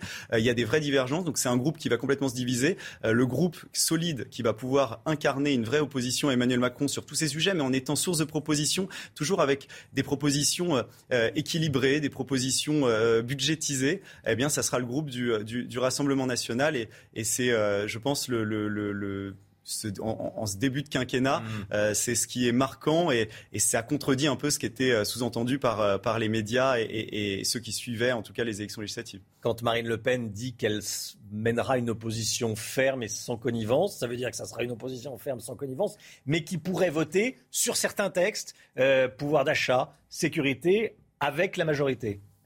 Ça va dans le bon sens, mais on proposera des amendements. Comme on a proposé un projet complet euh, lors de la présidentielle sur à peu près tous les sujets. Euh, ce résultat des législatives montre aussi que beaucoup de Français dans des territoires euh, précis, mais, qui se répartissent à peu près sur l'ensemble du territoire, parce que c'est ça aussi qui est intéressant à noter, c'est qu'il n'y a plus de plafond de verre, quel que soit le territoire, que ce soit en Aura, que ce soit en Gironde, euh, que ce soit évidemment dans nos terres fortes, et ça conforte, euh, ça nous conforte dans l'idée qu'évidemment, euh, quand les gens essaient le Rassemblement national, ensuite ils continuent à voter pour le Rassemblement national, mais même sur des nouveaux territoires, euh, aujourd'hui il y a, il y, a une, euh, il y a un nouveau vote Rassemblement national euh, parce que c'est des Français qui nous rejoignent sur le fond, et c'est ça qui est vraiment intéressant. Hmm. Restez avec nous, Alexandre Nikolic. Euh, Frédéric Michaud, ce que dit Alexandre Nikolic, c'est qu'il n'y a plus de plafond de verre. Vous le constatez quand vous regardez vos chiffres, vous qui êtes euh, sondeur. Oui, eh ben, c'est l'un des grands enseignements euh, au-delà de, du- de- de- de cette entrée en masse euh, du nombre de députés euh, à l'Assemblée. Un des grands enseignements euh, du second tour d'hier, c'est qu'effectivement ce plafond de verre qui pendant longtemps empêchait, verrouillait l'accès aux responsabilités euh, des candidats du, Rassemblement national a volé en éclats. hein. On le voit bien dans les différentes configurations. Par exemple, dans les duels entre euh, des candidats du Rassemblement national et des candidats d'ensemble, eh bien c'est 50-50. C'est-à-dire que ce n'est absolument pas le cas de figure qui a été observé au second tour de l'élection présidentielle. Et il y a là aussi le signe qu'une partie des électeurs refuse le Front républicain, refuse d'être contraint à un non-choix. Et ça, c'est une, c'est un- vrai changement dans notre vie politique. Alexandre Nikolic, une dernière question. Le RN doit obtenir la stratégique présidence euh, de la commission des, des finances de l'Assemblée? Bah, ça semble assez logique, c'est ce qui se fait habituellement pour le, premier groupe d'opposition. Donc euh, on va voir si les, usages habituels seront, euh, respectés euh, de manière totalement démocratique et si la parole des, et les voix des, des Français seront écoutées lors de cette décision. Alexandre Nikolic, merci beaucoup d'être venu ce matin sur le plateau de la, de la matinale. Bonne journée à vous. 7h43, restez bien avec nous sur CNews. On va continuer évidemment à décrypter ces résultats. C'est un séisme que nous vivons et que nous avons vécu euh, ensemble. Voilà, Alexandre Nikolic, qu'elle est passée devant la caméra. Ne bougez pas, restez avec nous. Voilà, la publicité, on se retrouve juste après. À tout de suite. C'est News, il est 8h moins le quart. Bienvenue à tous. Merci d'être avec nous. Tout d'abord, le rappel des titres et on commence évidemment avec les résultats des élections législatives. L'Assemblée nationale totalement chamboulée ce matin. Ensemble dispose de 245 sièges. Emmanuel Macron n'a plus de majorité absolue. La NUPES a 131 sièges. Le RN devient le premier parti d'opposition avec 89 sièges. Et les Républicains limitent la casse avec 78 sièges. Trois ministres vont devoir faire leur carton ce matin. Amélie de Montchalin à la transition écologique, Brigitte Bourguignon à la santé et Justine Bénin, secrétaire d'État chargée de la mer. Mais ça n'est pas la seule claque pour la Macronie. Deux poids lourds et proches d'Emmanuel Macron ont également été battus. Christophe Castaner et le président de l'Assemblée, Richard Ferrand. Des rappeurs bloquent l'autoroute A43 à Lyon pour tourner un clip. Ça s'est passé hier, un tournage totalement illégal évidemment. Sur les images de nos confrères de Lyon Mag, on voit des voitures de grosses cylindrées à plusieurs dizaines de milliers d'euros. Un des deux rappeurs est le leader du groupe des Dalton, vous savez, connu pour des rodéos urbains. C'est fou hein, ce qui s'est passé. Vous dites plusieurs dizaines, même plusieurs centaines de milliers d'euros. Une Ferrari, euh, euh, ça, coûte, oui, ça coûte plusieurs centaines de milliers d'euros. Très cher. Voilà. C'est ce qu'il faut retenir. C'est ce qu'il faut retenir. Très très cher. Et il bloque comme ça, en toute illégalité, bien sûr, euh, l'autoroute A43 avec des automobilistes qui attendent derrière le temps que le, le, le clip de rap soit, soit, soit tourné. Voilà comment ça se passe le dimanche après-midi sur l'autoroute A43 à Lyon. L'abstention, l'abstention toujours plus forte pour ce second tour. Plus d'un Français sur deux n'est pas allé voter. 53,77%, c'est le chiffre définitif de l'abstention, Chana. Et c'est plus qu'au premier tour la semaine dernière. En revanche, c'est en dessous du record euh, de 2017 où l'abstention avait atteint 57,36% au second tour des législatives. Comme tous les matins, on vous consulte. Dans la matinale, ce matin, on vous pose cette question. Tout simplement, résultat des législatives. Est-ce que vous êtes satisfait? Écoutez vos réponses. À Marseille, c'est votre avis moi, je suis plutôt satisfaite. Après, euh, j'avoue que j'aurais aimé un peu plus euh, de, sièges pour la NUP. Euh, voir le RN avec autant de sièges, oui. Moi, ça m'inquiète. Mais après, seul l'avenir sait. c'est inquiétant pour tout le monde. Si on s'en inquiète pas, c'est qu'on n'est pas français. Pour la vie, pour les enfants, pour les personnes âgées, pour tous ceux qui travaillent. Je ne suis pas triste. De toute façon, je suis Front National tous les avis. Voilà, c'est votre avis tous les matins dans, la matinale. Vous le savez, vous connaissez le, le, principe, bien sûr. On regarde ensemble les unes de la presse. Voici quelques-unes. La Croix, la France éclatée, Le Parisien, ingouvernable, Le Figaro à l'épreuve d'une France ingouvernable. Regardez d'autres unes, les échos, le séisme, le progrès face à l'extrême colère le Télégramme, l'impasse. Ça résume euh, la situation politique ce matin. L'économie, nouvelle assemblée, quelles sont les priorités économiques? On voit ça avec Eric de Maten. Ce qui est certain, Eric, c'est que la majorité va devoir composer. Hein.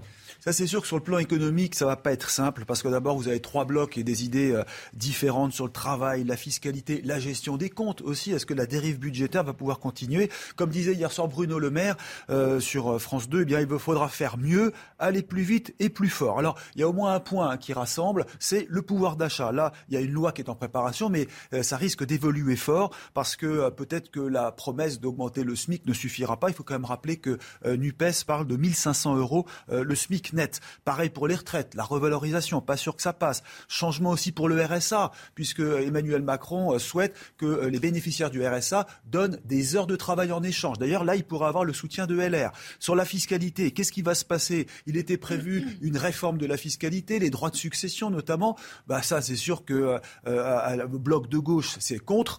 en revanche, soutien de LR. Donc, vous voyez, c'est d'une complexité impossible, sans oublier bien sûr le poids du Rassemblement national. En tout cas, il y aura un choc frontal. On peut être sûr que c'est la fin des cadeaux. Et là, LR sera très vigilant parce qu'il n'est plus question de dérive fiscale. Et la question des retraites, Eric Alors ça, effectivement, c'est le point numéro un, c'est le sujet de friction, la réforme des retraites avec euh, l'âge de départ pour 64 ou 65 ans voulu par Emmanuel Macron.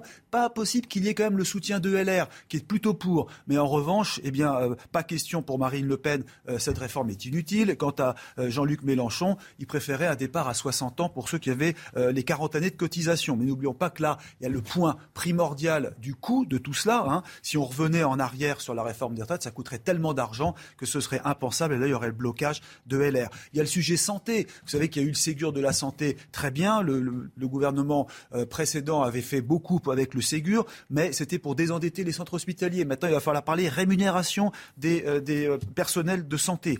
La France ingouvernable, ça c'est la grande question que l'on se pose. C'est vrai que c'est mal parti, mais en tout cas c'est grave parce que cette France devait se réformer et avec la situation actuelle, faire passer des réformes économiques sera très compliqué. C'est News, il est 8h 10, 7h52, bienvenue à tous. Merci d'être avec nous dans un instant, l'édito politique. Avec vous, Marc Baudrier, on va évidemment détailler euh, ces résultats. Je vais vous demander euh, notamment euh, ce que va faire le RN de son très beau score. Euh, également, euh, si euh, la NUPES en réalité ne réalise pas un succès en demi-teinte, beaucoup de questions, les réponses de Marc Baudrier dans un instant. A tout de suite. La politique avec vous, Marc Baudrier. À quoi ressemble le paysage politique ce matin, au lendemain de ce, second tour des législatives qui ressemble à un séisme?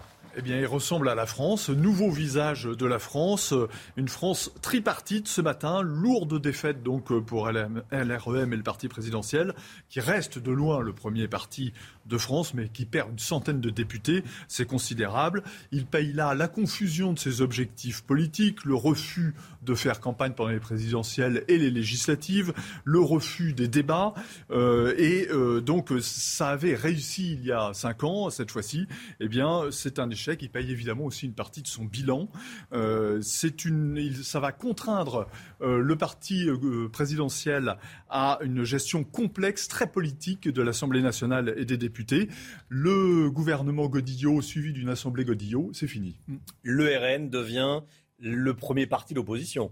Alors oui, double victoire, euh, énorme score de députés, puisque on est très au-delà du score historique euh, de 1986, qui avait vu rentrer 35 députés derrière le, Front National. Cette fois, ils seront presque 90. Ça, c'est aussi le premier parti d'opposition. C'était tout à fait inattendu. On s'attendait pas à ça euh, hier matin. Personne ne l'avait prévu. et c'est assez logique, vu les scores de Marine Le Pen à la présidentielle, Romain. Et donc, conclusion, le plafond de verre saute la diabolisation saute, rien ne sera plus comme avant pour le Rassemblement national en France. Euh, c'est un succès personnel pour Marine Le Pen, après beaucoup euh, des preuves et de coups durs. Hein. Elle a été mise en cause, sa stratégie, sa politique a été mise en cause, euh, notamment par Éric Zemmour pendant la campagne présidentielle. Euh, et cette fois-ci, eh ben, c'est évidemment un, un, succès, un triomphe pour elle. le Rassemblement national doit aujourd'hui envisager l'accès au pouvoir, et c'est ce qu'il va essayer de faire, de se crédibiliser sur ce thème-là à l'Assemblée.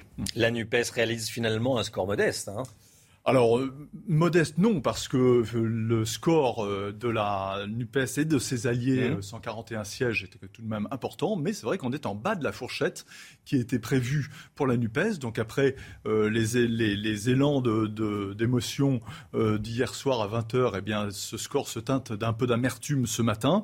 et on est très très loin des 289 députés qu'envisageait Mélenchon pour être Premier ministre.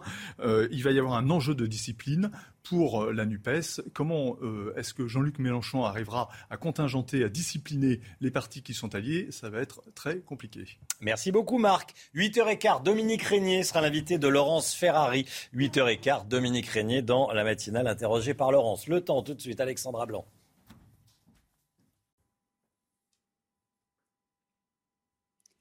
Des conditions météo particulièrement agitées une nouvelle fois aujourd'hui avec donc quelques orages qui vont localement se décaler sur les régions de l'Est. On retrouvera du grand beau temps en Méditerranée. Puis dans l'après-midi, de nouveau, une salve orageuse va donc se mettre en place dans le sud-ouest avec des orages localement violents attendus. D'ailleurs, plusieurs départements ont été placés sous surveillance. Côté température, un peu plus de fraîcheur ce matin. 16 degrés en moyenne pour Paris ou encore 17 degrés pour le Pays Basque. Et dans l'après-midi, la canicule se maintient entre Lyon et Grenoble avec 35 degrés, tandis qu'on respire mieux sur le nord-ouest avec seulement 22-23 degrés en Bretagne, 24 à Paris et 23 degrés du côté de Lille.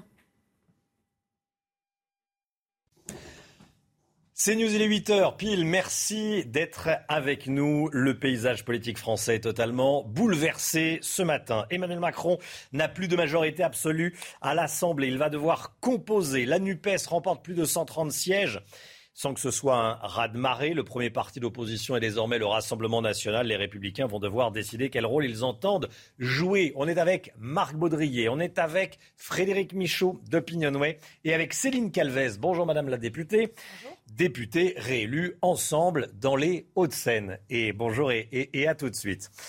La Macronie sonnait ce matin après la gifle démocratique reçue à l'Assemblée. Pas de majorité absolue pour ensemble. Ils vont devoir composer avec d'autres euh, partis. Le Rassemblement national devient le premier parti d'opposition avec 89 députés élus, un score historique. Mais pourquoi faire? On verra ça dans le journal. Jean-Luc Mélenchon rêvait d'être Premier ministre, mais le score de la NUPES est loin de le lui permettre. 131 députés, un score à minima pour la gauche radicale. Dans l'actualité également, je voulais vous montrer ces images des rappeurs qui bloquent l'autoroute A43 à Lyon. Cela s'est passé hier après-midi. Les bolides utilisés valent des fortunes. Voilà comment ça se passe à Lyon un dimanche après-midi. L'Assemblée nationale, la voici. Regardez le nouveau rapport de force politique ce matin. 245 députés ensemble, 131 NUPES, 78 pour la droite, 89 pour le RN. Pour Emmanuel Macron, c'est donc la, douche froide. On rejoint tout de suite Florian Tardif en direct devant l'Elysée. Florian, euh, c'est une euh, défaite, c'est un mauvais score euh, pour la Macronie. Hein.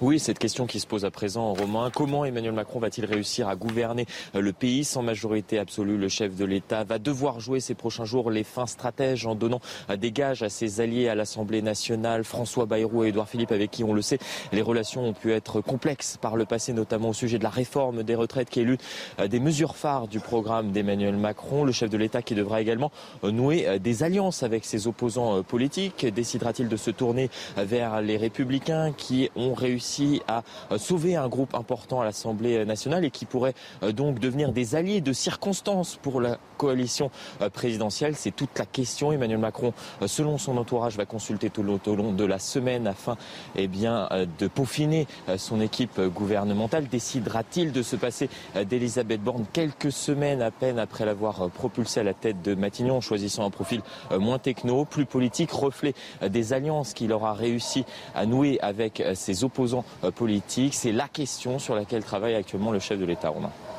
Beaucoup Florian Tardif devant l'Elysée. Le RN devient le premier parti d'opposition à la majorité présidentielle. 89 sièges pour le Rassemblement national, Chana. C'est un résultat historique. Le RN en avait 8 en 2017. Marine Le Pen a largement atteint son objectif de 15 députés pour former un groupe. Écoutez, la joie de ses militants, c'était hier soir à Hénin-Beaumont dans le Pas-de-Calais. C'est incroyable. C'est une véritable victoire pour le Rassemblement national. On va enfin avoir un vrai groupe parlementaire. Il va y avoir, enfin y avoir des, vrais débats. Et, les pleins pouvoirs pour Macron, c'est terminé aujourd'hui. Un sacré combat, mais que la victoire fut belle et qu'elle est belle et appréciable. On, tablait sur 15, on a bientôt 90. C'est énorme. Entre 80 et 100 députés, plus du double de la dernière fois, donc on est vraiment très satisfait. On rejoint tout de suite Gauthier Lebret en direct d'Hénin-Beaumont. Bonjour Gauthier. C'est là que Marine Le Pen est arrivée euh, largement en tête euh, hier soir. C'est une réelle percée du, RN qui, euh, qui casse le plafond de verre. Hein. Oui, Marine Le Pen, donc réélue euh, Romain hier avec plus de 61%. Et vous l'avez entendu dans la bouche des militants, il y avait vraiment la sensation d'une vraie victoire. On avait presque l'impression que Marine Le Pen était élue euh, à la présidence de la République. Alors c'est historique pour le RN, déjà parce qu'ils vont passer euh, de 8 députés à 89. Ensuite, ils vont avoir un groupe. Ça n'est pas arrivé depuis 1986, époque du Front National et de la proportionnelle. Et ensuite, vous l'avez rappelé, c'est le premier groupe d'opposition si la NUPES se subdivise bien en plus petits groupes. Donc ils prendront la tête, eh bien, le Rassemblement national prendra la tête de la prestigieuse commission euh, des finances. Donc pour Marine Le Pen, c'est une vraie réussite. Elle prendra à nouveau la parole ce matin pour euh, réagir eh bien, à ces résultats. Et puis, elle avait de quoi sourire hier, euh, Marine Le Pen, puisque plusieurs fois, on l'a enterrée, notamment au moment de l'ascension d'Éric Zemmour. Résultat, elle a 89 députés, il en a zéro. Et on l'a enterré aussi au moment de la NUPES. Jean-Luc Mélenchon sort de l'Assemblée nationale puisqu'il n'était pas candidat à un nouveau mandat, tandis que Marine Le Pen prendra bien la présidence du groupe du Rassemblement national qui compte donc 89 députés. Merci beaucoup. Et Gauthier Lebret, regardons ensemble les résultats de la NUPES. 131 sièges pour euh, le mouvement euh, créé, engendré par euh, Jean-Luc Mélenchon, qui n'a pas réussi à imposer une cohabitation. 72 députés pour LFI, 26 pour le PS et 23 pour Europe Écologie Les Verts. Voilà comment ça se, comment ça se décompose ces sièges NUPES. On est avec Céline Calvez. Bonjour Madame la députée. Députée ensemble, élue dans les euh, Hauts-de-Seine, députée sortante et réélue. Comment est-ce que vous expliquez cette claque démocratique? Déjà, est-ce que vous êtes euh, d'accord avec ce terme? C'est une claque, une gifle, un échec, une déception? Vous parliez de claque démocratique. On va revenir aussi sur la faible participation des Français. La première claque démocratique, c'est de voir qu'une majorité de Français n'a pas fait le déplacement. Euh, ce qui n'est pas le cas dans ma circonscription, où euh, voilà, ils ont été plus euh, d'un électeur sur deux à se déplacer, et ce qui fait que nous avons une meilleure participation qu'en 2017. on peut, on peut s'en mmh. réjouir. La claque démocratique, c'est aussi de voir les extrêmes arriver davantage à l'Assemblée nationale. Et vous l'avez souligné, il y a une forte progression du Rassemblement national qui arrive à constituer un groupe aujourd'hui et qui sera euh, sans doute le premier euh, parti euh, d'opposition. Mais je tiens à souligner que la claque, elle n'est pas aussi grande que ce que l'on voudrait faire croire. On est en train de parler de défaite pour ensemble. Or, nous avons la majorité. Avec 245 sièges, nous avons la majorité. Pas la majorité absolue, bien sûr, mais nous avons la majorité. Donc, je tiens à souligner aussi que une majorité de, de Français disaient que c'était une grosse claque, disaient mais, mais, mais, en fait, les élections et les résultats des élections sont hmm. toujours une grosse claque. Parce que quand vous voyez des députés de valeur qui sont balayés, eh bien oui, ça fait une claque. En fait, vous avez une victoire qui n'est pas totalement complète quand vous-même vous êtes réélu. Vous voyez aussi qu'il va falloir composer, c'est le mot qui aujourd'hui est le plus dit et qui sera le plus important, composer avec le reste des députés, parce que nous n'avons pas la majorité absolue, mais nous avons la majorité. 245, c'est plus que ce que nous... Déjà, qu'est-ce qui n'a pas fonctionné? Qu'est-ce qui n'a pas fonctionné? Eh bien, en fait, euh, qu'est-ce qui, a fonctionné? Moi, j'aimerais bien qu'on sache aussi ce qui a fonctionné. Parce que si euh, tout n'avait pas fonctionné, nous ne serions pas 245 à être élus aujourd'hui pour représenter la majorité présidentielle. Nous avons pendant cinq ans euh, été à la tête de l'Assemblée nationale et nous avons pu faire face à des crises majeures, des crises sociales et des crises économiques, crises sanitaires, on le sait. Tout n'a pas été forcément parfait. Mais par contre, on sait que le pays a tenu. Et c'est pour ça qu'une majorité de Français nous fait confiance. Si aujourd'hui nous avons des extrêmes qui arrivent plus en masse à l'Assemblée nationale, c'est aussi parce qu'il va falloir qu'on soit davantage eh bien, à l'écoute du pays. Qu'est-ce que ça dit les 89 euh, députés RN alors, euh, ça dit que euh, je pense que euh, le barrage républicain n'a pas autant fonctionné qu'avant. nous avions plusieurs circonscriptions dans lesquelles le Rassemblement national. Mais qu'est-ce que les. Alors, je refais ma question. Qu'est-ce que les électeurs du RN ont voulu vous dire? Bien, on voulait dire qu'il faut qu'il soit représenté à l'Assemblée nationale. Mmh. Ils ont donné euh, de nombreuses voix à Marine Le Pen euh, au moment de la présidentielle. Ils ont voulu euh, faire qu'il soit représenté. Et ça peut être parfois sous la colère, ça peut être parfois aussi sous forme d'une grave conviction pour, pour le, le, les propositions du Rassemblement national. Mais je crois que derrière, il y a aussi une volonté de challenge. Est-ce que des événements comme la minimisation de, de, des événements du, du Stade de France euh, ont pu influencer euh, les, électeurs. Euh, c'est-à-dire que le ministre de l'Intérieur, par exemple, a, cherché à minimiser, à, pointer du doigt la responsabilité des supporters de, Liverpool, alors qu'on sait très bien qu'il y a eu des, agressions commises par des personnes sans papier, par exemple. Est-ce que ça a joué un rôle, selon vous, ou pas? Sans doute, je ne pourrais pas vous dire, mmh. parce que ce qui joue un vrai rôle, c'est le fait qu'on ne reconnaisse pas ce qu'est la véritable situation de la France aujourd'hui. Mhm. Euh, la situation de la France, elle est parfois vue de manière catastrophique euh, par certains Français, véhiculée par euh, certains réseaux sociaux, certains médias, alors qu'elle est beaucoup mieux que ça. La France, elle mérite quand même d'avoir le taux de chômage le plus bas, euh, d'avoir une, une, inflation qui est plus basse que la majorité des pays européens. Et ça, parfois, on a un peu l'impression qu'on l'oublie. Donc moi, je suis pas en train de dire que la France, elle est dans une parfaite situation et qu'il n'y aurait rien à faire et qu'on ferait comme d'habitude. Par contre, ce que je refuse, c'est de voir que les Français se tournent uniquement vers les extrêmes pour trouver des solutions qui n'ont pas forcément les solutions. Donc aujourd'hui, ce que l'on doit faire, c'est faire que l'Assemblée nationale ne soit pas bloquée. Donc forcément, avec une majorité qui est relative et non pas absolue, il va falloir qu'on compose. Mais qu'on compose. Avec LR, avec, la NUPES également Avec toutes celles et tous ceux qui veulent faire avancer la France. Avec le RN également mais, nous avons affaire. mais avec le RN également Je vais vous dire déjà avec ceux qui sont à proximité de notre groupe. Hum. Euh, on voit très bien qu'au sein de la NUPES, vous avez des personnes qui sont plus ou moins modérées. Ce n'est pas la même chose le programme de la LFI que ce que vous avez chez les écolos ou, euh, ou euh, le, le, le, Parti socialiste. Alors ça ne représente pas beaucoup. On a aussi les LR. Les LR, pour l'instant, ils sont en train de négocier euh, ce qu'ils pourraient avoir en, en échange. Mais tous ceux et toutes celles qui veulent faire avancer la France et qui ne veulent pas bloquer le pays, parce que moi j'ai vu aussi mmh. ce qui s'était pendant cinq ans, d'avoir des députés qui faisaient juste de l'obstruction, de l'obstruction parlementaire, à coup d'amendements, juste des amendements. Deux dernières questions, Madame la députée, s'il vous plaît. Vous pourriez voter avec le RN également. Eux, eux disent, on faut voir. Mais, mais si nous proposons une proposition de loi ou un projet de loi et que le Rassemblement national euh, veut voter et, faire passer ce sujet, euh, ce, projet de loi, euh, et si ça fait du bien aux Français, pourquoi refuser des Pourquoi refuser des voix Est-ce que le RN doit avoir la présidence de la Commission des finances? Alors, il est de tradition, vous avez raison, que la commission des finances soit présidée par le premier groupe d'opposition. Donc, ce serait a priori possible, sauf s'il y avait, parce que ça peut encore être le cas, une redistribution au sein de la NUPES dans les partis. Imaginons, vous avez 71 personnes chez LFI. Si jamais il y a des transferts, vous pouvez très bien avoir aussi euh, eh un autre parti que celui du Rassemblement national en tête. Merci beaucoup, Madame la députée.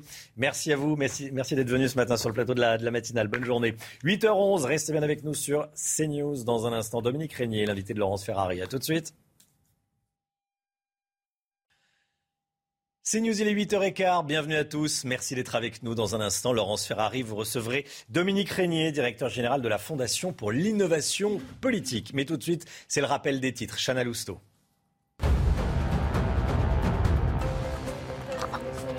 l'Assemblée nationale totalement chamboulée ce matin. Ensemble dispose de 245 sièges. Emmanuel Macron n'a plus de majorité absolue. La NUPES a 131 sièges. Le RN devient le premier parti d'opposition avec 89 sièges. Et les Républicains limitent la casse avec 78 sièges. Après la canicule, la grêle dans l'Indre, le département avait été placé en vigilance orange par Météo France. Les orages ont été particulièrement violents hier soir entre le sud-ouest et le nord-est du pays. Plus de 15 000 impacts de foudre ont été relevés en seulement quelques heures. Aujourd'hui s'ouvre une semaine historique. Ce sont les mots de Volodymyr Zelensky cette nuit. Euh, L'Union européenne devrait annoncer sa réponse euh, sur le statut de candidat de l'Ukraine. Et dans le même temps, le président ukrainien s'attend à une intensification des attaques russes cette semaine. Laurence Ferrari, Dominique Régnier, votre invité ce matin. Bonjour Dominique Régnier. Bonjour Laurence Merci d'être avec nous ce matin dans la matinale de CNews. On va prendre avec vous le temps de comprendre ce qui s'est passé hier soir euh, à l'issue de ce second tour des législatives. Il y a beaucoup de qualificatifs ce matin. Séisme, gifle, douche froide, déroute pour Emmanuel Macron qui réussit quand même à avoir 245 députés à l'Assemblée nationale. Comment est-ce que vous, vous qualifiez ce qui s'est passé pour lui? Moi j'y vois une sanction sans, destitution. Euh, il y, a, eu sanction, on le voit, puisque le président a, perdu la majorité absolue à l'Assemblée nationale. Par euh, parenthèse, c'est une situation qui n'a jamais été prévue par ceux qui ont décidé en son temps le passage au quinquennat, qui devait nous prémunir contre toute forme de cohabitation. Ben, c'est raté. Euh, on, le savait à l'époque, euh, mais on le voit aujourd'hui.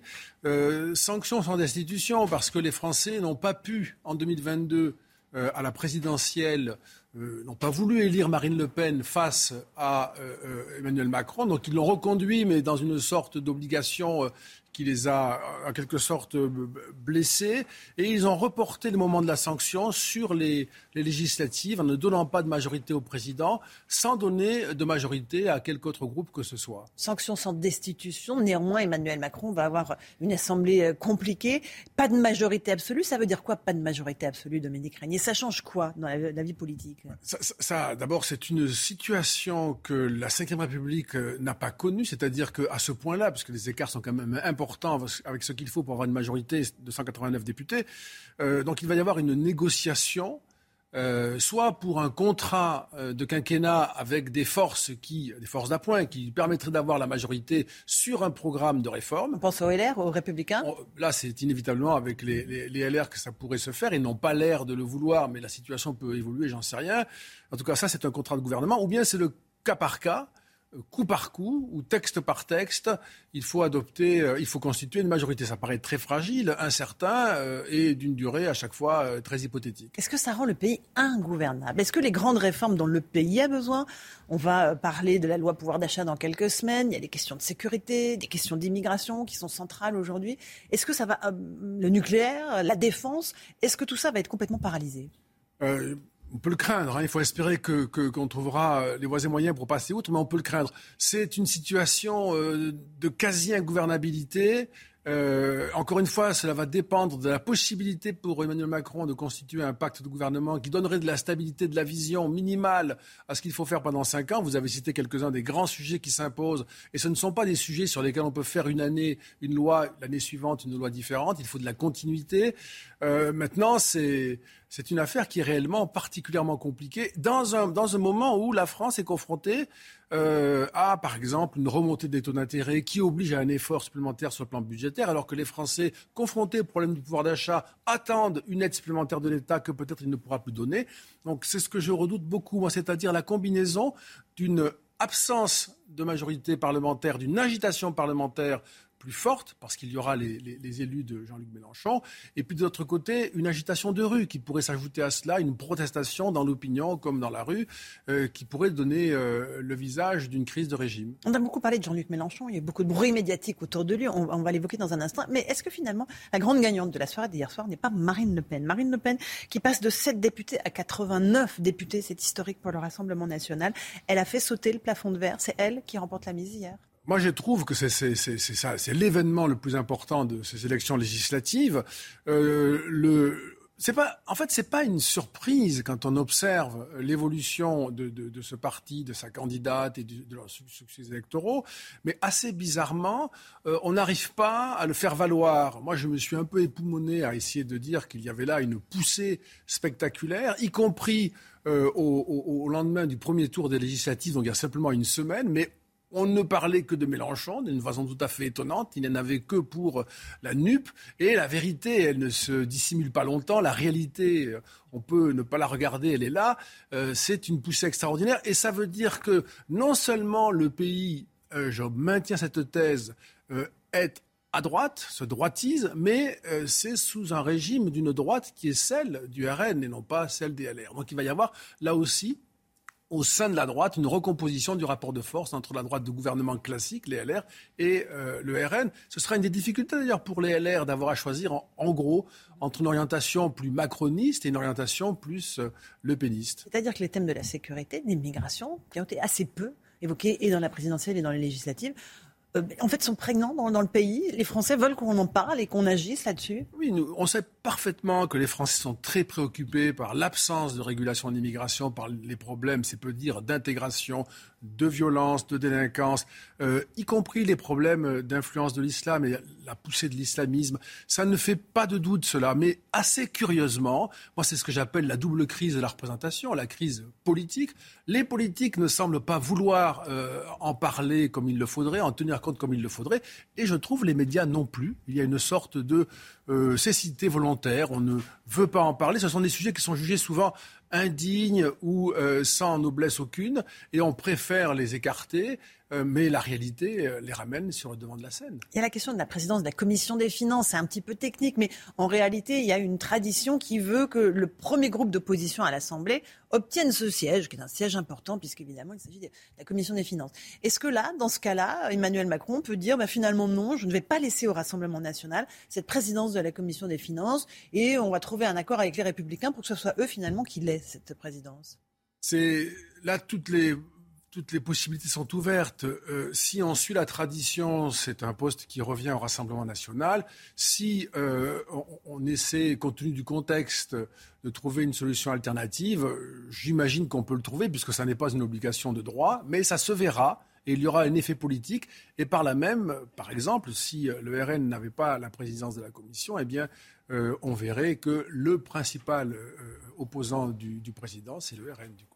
Euh, Marine Le Pen hier a très vite dit qu'elle voulait une opposition ferme mais responsable et respectueuse des, institutions. Elle joue une partition de crédibilité là, évidemment. Oui, oui, oui, oui, ça c'est un phénomène. D'abord, premièrement, et vous l'avez dit, le, grand événement ici, c'est la parlementarisation du Rassemblement national, qui jusqu'ici n'était qu'un parti présidentiel de présidence, si vous voulez, avec une figure une candidature qui réussissait plus ou moins bien. Maintenant, c'est un parti de parlementaires, donc ça va changer beaucoup de choses. Et là, en effet, Marine Le Pen va, avoir une stratégie de notabilisation euh, et elle sera aidée par les outrances de la France insoumise et des Mélenchonistes qui, ils l'ont déjà annoncé, ne vont pas manquer de faire du chahut, de semer le désordre. Ils donneront simplement dans l'opinion un sentiment supplémentaire que décidément, il faut se diriger vers une forme de politique plus plus ferme, avec plus d'autorité. Ils feront sans doute là encore, le travail, euh, en partie en tout cas, de Marine Le Pen. Un mot du pari de Jean-Luc Mélenchon. Il voulait être élu Premier ministre, c'est raté. Euh, il voulait être le premier groupe à l'Assemblée, c'est raté. C'est le Rassemblement national. Qu'est-ce qu'il a réussi, Jean-Luc Mélenchon? Moi, je ne trouve pas qu'il ait réussi quoi que ce soit dans cette séquence. Il a fait une bonne élection présidentielle en terminant troisième. Il n'a pas semblé ensuite accepter de le reconnaître. il a bien sûr réussi à occuper une place inouïe dans l'espace médiatique, mais ça, c'est pour des raisons qui tiennent en partie à lui, en partie à la manière dont fonctionnent les médias, les médias mhm. qui ont une sorte euh, voilà, de, euh, d'empathie particulière pour ce type de discours. Euh, mais à l'arrivée, à la réalité, c'est que non seulement il n'est pas Premier ministre, non seulement euh, il n'a pas. Ce qu'il appelle le premier groupe majoritaire, c'est la NUP, qui va s'éclater, qui va se disperser dans les, dans les semaines qui viennent. Mais en plus, ça, ça pour lui, c'est un affront important. Il est deuxième derrière le Rassemblement national. Et donc la stratégie, ça sera celle du bruit médiatique. Il y en aura beaucoup, d'ailleurs, puisqu'il y aura beaucoup de députés France Insoumise. Et donc il y aura beaucoup de brouhaha médiatique. Oui, je le crois, parce qu'ils vont avoir aussi un accès aux médias de droit, et c'est très bien, c'est le système démocratique et pluraliste. Mais on va avoir l'habitude d'écouter ces propos euh, outranciers, excessifs, comme ils l'ont d'ailleurs déjà montré dans le, sous le quinquennat précédent. Et s'ils n'arrivent pas à, modifier leur manière de, s'adresser au public, eh bien, ils apparaîtront comme l'agitateur qui fait du bruit, mais qui, au fond, ne fait pas avancer les, sujets. Ça va contribuer à la dégradation d'image de la politique, qui est déjà bien entamée, avec ce score de l'abstention hier, 53,77%. C'est certes pas un record, mais c'est un signal extrêmement inquiétant pour vous. C'est très inquiétant. Maintenant, nous le savons, un Français sur deux inscrits sur les listes électorales ne se dérange plus pour voter lors des élections importantes, fondamentales comme celle-là. Et donc les raisons de revenir euh, dans le scrutin eh bien, vont devoir être euh, inventées ou, activées. Mais un Parlement qui donnerait l'image euh, du chaos et du chahut, eh bien, serait effectivement euh, un motif supplémentaire de, désintérêt, voire de dégoût pour une politique qui ne se tient plus, qui ne sait plus traiter les grands sujets. Du dégoût qui pourrait se traduire dans la rue avec des manifestations. Vous parliez de, euh, de, la situation économique qui va se dégrader évidemment encore à la rentrée. Ça pourrait donner des éruptions de, violence et de Il peut y avoir ce, phénomène de gilet jaunisation derrière, à côté des manifestations plus classiques que nous connaissons bien, des syndicats, des organisations sociales. Mais aussi, je pense, le plus important, c'est que dans cette France très mécontente et très nombreuse, il y a cette façon, on le sait encore depuis hier, de s'exprimer avec force, silencieusement, au moment des élections. Vous avez dit quelque chose d'important. Vous dites on a sous-estimé l'impact des événements du Stade de France. Euh, en quoi ils ont impacté le scrutin euh, législatif? Ils ont en quelque sorte montré, euh, donné à voir, imposé à la vue de tous la, réalité euh, d'un problème dans ce pays, qui est un problème de sécurité, qui est patent, euh, qui n'est pas pris en considération comme il le devrait. Et en quelque sorte, ces images-là ont donné raison à l'opinion publique, je dirais. Ce ne sont pas les Français qui ont découvert cette réalité à travers ces images. Ils ont eu le sentiment, les Français, que, euh, en quelque sorte, les médias découvraient une réalité qu'ils ne voulaient pas suffisamment admettre avant cet événement. Une réalité que les Français vivent tous les jours, évidemment. C'est question de sécurité. Qu'ils vivent et qu'ils redoutent. Enfin, il y a l'INSEE a donné ce chiffre impressionnant 710 000 agressions euh, violentes en 2021, en dehors des agressions domestiques et des agressions crapuleuses. C'est un chiffre inouï, ça. Et les Français le, vivent inévitablement. Donc il y a ces images, et puis il y a aussi l'impuissance de l'État, le, fiasco sur les images. Là, il y a eu vraiment une défaillance de, premier point à dernier point de la chaîne. Oui, et puis alors le sentiment, si vous voulez, que euh, par l'affaire de l'effacement des, enregistrements, ça résume la situation. C'est le sentiment que quand quelque chose se produit, euh, ce que les Français savent comme étant une évidence, eh bien, on efface ensuite, c'est-à-dire qu'on cherche à oublier, euh, au fond, à, dire que d'une certaine manière, ça ne s'est pas passé. Et c'est un peu ce, long discours, euh, cette, cette forclusion, comme disent les psychanalystes, sur ces phénomènes-là, qui s'est à nouveau euh, exprimé. On ne veut pas voir, on ne veut pas savoir, et pourtant cette réalité, les électeurs la connaissent. Et, ils l'ont rappelé à nos dirigeants. Un dernier mot, qu'est-ce qui va se passer dans les prochaines semaines? Vous préjugez quoi d'un chaos, d'une dissolution? Tout est possible, tout est sur la table, des 49 des motions de censure à gogo bah, évidemment, je, ne suis pas en mesure de prévoir cela, mais euh, il va y avoir une séquence de discussion, j'espère euh, très sérieuse, avec des personnes euh, qui ont à cœur, j'imagine, de ne pas conduire le pays à la catastrophe, parce que là, nous sommes dans une situation inédite, extrêmement fragile et périlleuse. Il ne faudrait pas que nous basculions dans le monde d'aujourd'hui dans une situation plus dégradée encore, car le pays pourrait en souffrir longtemps. Merci beaucoup Dominique Régnier, directeur général de la Fondation pour l'innovation politique, d'avoir euh, analysé avec nous euh, les conséquences de ce scrutin. À vous Romain Desarts pour la suite de la matinale. C'est News, 8h31. Merci à vous d'être euh, avec nous. Merci à vous, Laurence Ferrari. Merci à Dominique Régnier. également votre invité, Laurence. Le paysage français est totalement changé ce matin. C'est ça qu'il faut retenir ce matin.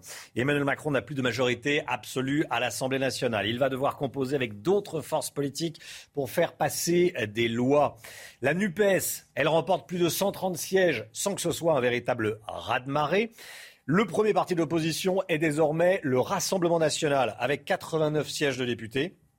Les républicains vont euh, décider quel rôle ils entendent jouer en appui ou pas de la Macronie. On est avec Marc Baudrier de Boulevard Voltaire, on est avec Frédéric Michaud de Pignonway et puis on est avec vous, euh, bien sûr. Emmanuel Macron très loin de la majorité absolue, le gouvernement sanctionné par une claque démocratique, l'Assemblée nationale risque d'être ingouvernable. Le Rassemblement national qui remporte 89 sièges, un score historique pour le parti de Marine Le Pen. Elle prendra la présidence du groupe. On sera dans un instant avec Philippe Ballard, porte-parole du RN et nouveau député RN de l'Oise. 131 députés pour l'Alliance de la gauche radicale, la NUPES. On est loin du score nécessaire à Jean-Luc Mélenchon pour devenir le Premier ministre, comme il en rêvait. Regardez tout d'abord à quoi ressemble l'Assemblée nationale ce matin ensemble, dispose de 245 sièges. Emmanuel Macron n'a plus la majorité absolue. Et la NUPES, 131 sièges, score à minima. Le Rassemblement national devient le premier parti euh, d'opposition avec 89 sièges et les Républicains limitent la case avec 78 euh, sièges. Pour Emmanuel Macron, c'est donc la douche froide. On va regarder en détail les résultats de Ensemble. 170 députés Renaissance, ex-LREM, 46 Modem, 26 Horizon, c'est le parti d'Edouard Philippe, et 3 du parti radical. Une catastrophe pour le chef de l'État et son gouvernement. Hein. Oui, ils devront constamment chercher des alliances pour faire passer leurs lois. Vous allez voir que même du côté des militants, c'est la grosse déception, Mathieu Devez. La coalition présidentielle obtient moins de 289 sièges nécessaires pour décrocher la majorité absolue. Après l'annonce des résultats, les militants accusent le coup. Un coup de massue, ouais, c'est une, déception. Après, il euh, faut, voir comment, comment ils vont faire. Les réactions après seront très intéressantes de savoir euh, est-ce qu'ils vont collaborer avec, euh, avec les autres groupes, comment, comment ils vont coopérer, etc. Quand on se bat, quand on fait, quand on fait un, combat, un combat politique, électoral, tout le monde dit on y va pour gagner, n'est-ce pas? Bon ben voilà, on ne peut pas gagner à tous les coups. Il va falloir trouver les voies et moyens pour justement développer les projets, et les faire réussir, euh, trouver les majorités qui conviennent. Il faudra les discuter. Si le président des Républicains, Christian Jacob, a rapidement fermé la voie à toute alliance, pour gouverner, il faudra pourtant trouver des alliés. Ce qui se dessine est une situation assez euh, inédite dans la vie politique et parlementaire, qui va nous imposer de euh, dépasser nos certitudes, nos clivages. La majorité devra dans tous les cas négocier, faire des compromis et éviter les défections. Une autre alternative consiste à recourir au 49.3. L'article permet de contourner l'Assemblée nationale pour faire adopter un texte. Claque démocratique pour Emmanuel Macron, gifle. Bon. Frédéric Michaud, Opinionway, les sondages, notre partenaire sondeur. Frédéric, l'Assemblée est-elle ce matin ingouvernable? C'est la question qu'on se pose tous. Gouvernable, non, mais beaucoup plus difficilement gouvernable que euh, lors du quinquennat précédent, hein, puisqu'il manque 45 sièges au gouvernement pour euh, avoir euh, la majorité absolue et donc pour faire voter ces textes. Alors il va falloir trouver donc 45 députés au, cas par cas, peut-être quelques députés chez Europe Écologie Les Verts ou chez les divers gauches, mais c'est spontanément, naturellement vers le groupe des Républicains et de l'UDI que va se tourner le gouvernement. Mais euh, là, on l'a vu dans votre reportage d'ailleurs, hein, les, républicains pour l'instant euh, font preuve d'une certaine réticence. D'ailleurs, ça, correspond aux attentes de leurs euh, électeurs et de leurs sympathisants qui refusent à la fois l'entrée des républicains dans une coalition gouvernementale, mais aussi une opposition intransigeante et qui sont plutôt pour le vote de texte au cas par cas. Ça laisse entrevoir beaucoup de négociations avec peut-être un risque d'impuissance politique le RN devient le premier parti d'opposition à la majorité. Le parti a récolté 89 sièges à l'Assemblée, résultat historique. Le RN en avait 8 hein, en 2017. Marine Le Pen a donc largement atteint son objectif de 15 députés pour former un groupe à l'Assemblée nationale. Écoutez ce qu'elle a dit hier soir après l'annonce des résultats. Nous incarnerons une opposition ferme, c'est-à-dire sans connivence, mais une opposition responsable, c'est-à-dire respectueuse des institutions et toujours constructive parce que notre seule et unique boussole est l'intérêt de la France et du peuple français. Ce nouveau groupe parlementaire national et républicain aura à cœur, dans l'esprit de Rassemblement national que nous portons, d'associer tous les élus et mouvements politiques qui souhaitent, avec nous, participer au redressement du pays. Marc Baudrier, opposition ferme et sans connivence, euh, dit Marine Le Pen. Ça veut dire quoi exactement? Ça veut dire ce que ça veut dire. Euh, c'est-à-dire que. La palisse n'aurait pas dit mieux, oui. Absolument. C'est-à-dire que l'opposition va être évidemment très rude. Euh, le Rassemblement national va jouer son rôle de premier opposant et ça va être assez frontal, hein, d'autant que les sujets ne manqueront pas avec euh, LREM, euh, qui est un parti beaucoup plus mondialiste. Ils vont entendre parler de l'intérêt de la France assez souvent à l'Assemblée. Et mais cela dit, sur certains points, le Rassemblement national pourra voter des propositions de, de, la, de LREM ou du, du gouvernement. donc ça va être un exercice euh, de crédibilisation pour le Rassemblement national. C'est ça qui est en jeu, crédibiliser les propositions et les euh, textes qui sont euh, et la, ligne hmm. d'un Rassemblement national qui pourrait un jour gouverner. Le RN doit avoir la présidence de la Commission des finances stratégique. Alors, ça, normalement. Ça, choix normalement au, premier parti d'opposition. Exactement. Donc, logiquement, c'est le RN qui devrait prendre cette commission des finances, de fait le résultat de la, de la NUPES à présent. Résultat en demi-teinte, 131 sièges pour euh, ce conglomérat, euh, cette addition de, de, partis créés par Jean-Luc Mélenchon. Jean-Luc Mélenchon qui n'a pas réussi à imposer une cohabitation à Emmanuel Macron. Alors parmi ces 131 sièges, on compte 11 du Parti communiste, 71 LFI, 26 du Parti socialiste et 23 d'Europe Écologie Les Verts. Vous allez voir qu'à l'annonce des résultats à l'Élysée-Montmartre à Paris, là où étaient rassemblés les militants de la NUPES, c'était l'explosion de joie. Vincent Fandège. À l'annonce des premières estimations, explosion de joie pour les militants de la NUPES. La coalition des partis de gauche devient première force d'opposition à l'Assemblée nationale le contrat est donc rempli pour Jean-Luc Mélenchon. Nous avons réussi l'objectif politique que nous nous étions donné en moins d'un mois de faire tomber celui qui, avec autant d'arrogance, avait tordu le bras de tout le pays pour être élu sans qu'on sache pourquoi faire. Mais avec 131 sièges, la NUPES n'obtient pas de large majorité. C'était pourtant l'objectif initial, mais qu'importe pour les militants, satisfait du score de l'Alliance des gauches. Aujourd'hui, on est le premier groupe d'opposition. Donc aujourd'hui, on a montré qu'on était là et que pour les cinq ans à venir, on est là, on est toujours là, on est encore là. Monsieur Macron, qui n'a plus ni la majorité euh, absolue ni la majorité relative, hein, eh bien, euh, il ne va pas pouvoir passer ses réformes telles qu'il l'entend parce que nous serons là et nos députés seront là pour se battre. À l'issue de ces élections, Jean-Luc Mélenchon ne deviendra donc pas Premier ministre. Et parmi euh, les nouveaux députés, nouvelles en l'occurrence, euh, députés qui euh, font parler d'elle, il y a Rachel Keke, franco-ivoirienne de 47 ans, ancienne femme de ménage. Regardez, elle a fêté sa victoire hier.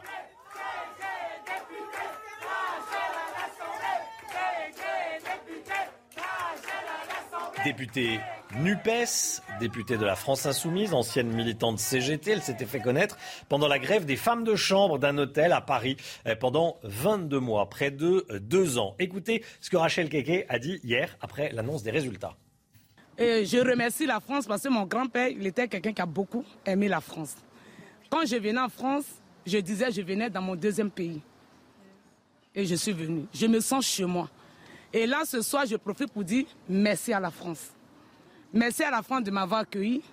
Merci à la France euh, de m'apprendre beaucoup de choses. Merci à la France d'avoir confiance en moi. Une femme de ménage à, à l'Assemblée. Tiens, un commentaire, Marc Baudrier. Bah, c'est curieux de l'entendre parler, de se faire cette ode à la France. C'est sympathique. Ça ressemble pas tout à fait à ce qu'on a l'habitude d'entendre de la part de la France insoumise. Et euh, mais euh, oui, ça montre que l'Assemblée n'est fermée à aucune classe sociale et que contrairement à ce qu'on entend euh, mm. régulièrement, tous les profils peuvent avoir accès à l'Assemblée nationale. C'est ce qu'elle dit d'ailleurs. Hein. Elle dit merci parce que je suis arrivée, j'étais une simple femme de ménage et j'entre à, à l'Assemblée nationale. voilà, c'est un message qui est très politique déjà. Et on sera dans un instant avec Philippe Ballard du Rassemblement national, tout nouveau député de l'Oise. Mais tout de suite, la santé avec le docteur Brigitte Millot. Docteur Millot, bonjour Brigitte. Bonjour Romain. Et on reparle du Covid ce matin. Le nombre de cas positifs a doublé ces derniers jours. Et oui, on va le voir d'ailleurs sur une courbe, hein, sur les courbes de Covid Tracker, vous savez, qui suit l'épidémie euh, depuis le début. On va voir ce nombre de cas qui a effectivement doublé en 15 jours. Vous le voyez, une augmentation de 99,5 5%. Euh, le R0 aussi est en train d'augmenter. Vous savez, le R0, euh, c'est ce qui permet, c'est le taux de reproduction.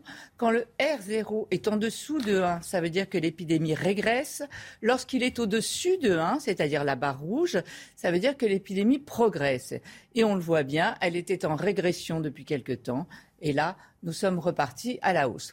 Alors on va faire un petit rappel quand même un peu historique, si vous voulez, sur tous ces variants. Euh, on se rappelle le premier variant, le variant originel. Après sont le, virus pardon originel. Après sont arrivés très rapidement des variants parce qu'avec les virus ARN, il y a beaucoup de variants qui se font. Ça c'était attendu. On a eu l'alpha, le bêta, le gamma, le delta. Je vous les ai pas mis tous. Hein. Il y a eu mu, euh, kappa, lambda, iota, eta. Enfin, il y en a eu d'autres. Je vous ai mis les principaux. Et est arrivé au mois de novembre en Afrique du Sud le variant Omicron. Ce variant Omicron, en fait, il y a des sous-variants de ce variant Omicron. Il y a le BA1, le BA2, pour l'instant, hein. le BA3, le BA4, le BA5. Alors le BA1 et le BA2 ont beaucoup fait parler d'eux. Pourquoi? Parce qu'en fait, il est très contagieux. Donc il s'est répandu assez rapidement et il a viré Delta, il a supplanté Delta il a pris sa place dans de nombreux pays. Le BA3, il n'a pas réussi à faire euh, grand-chose, hein, on n'en a pas tellement entendu parler. Et le BA4 et le BA5, eux, on en entend parler et ils sont arrivés, ils commencent à prendre la place du BA1 et du BA2.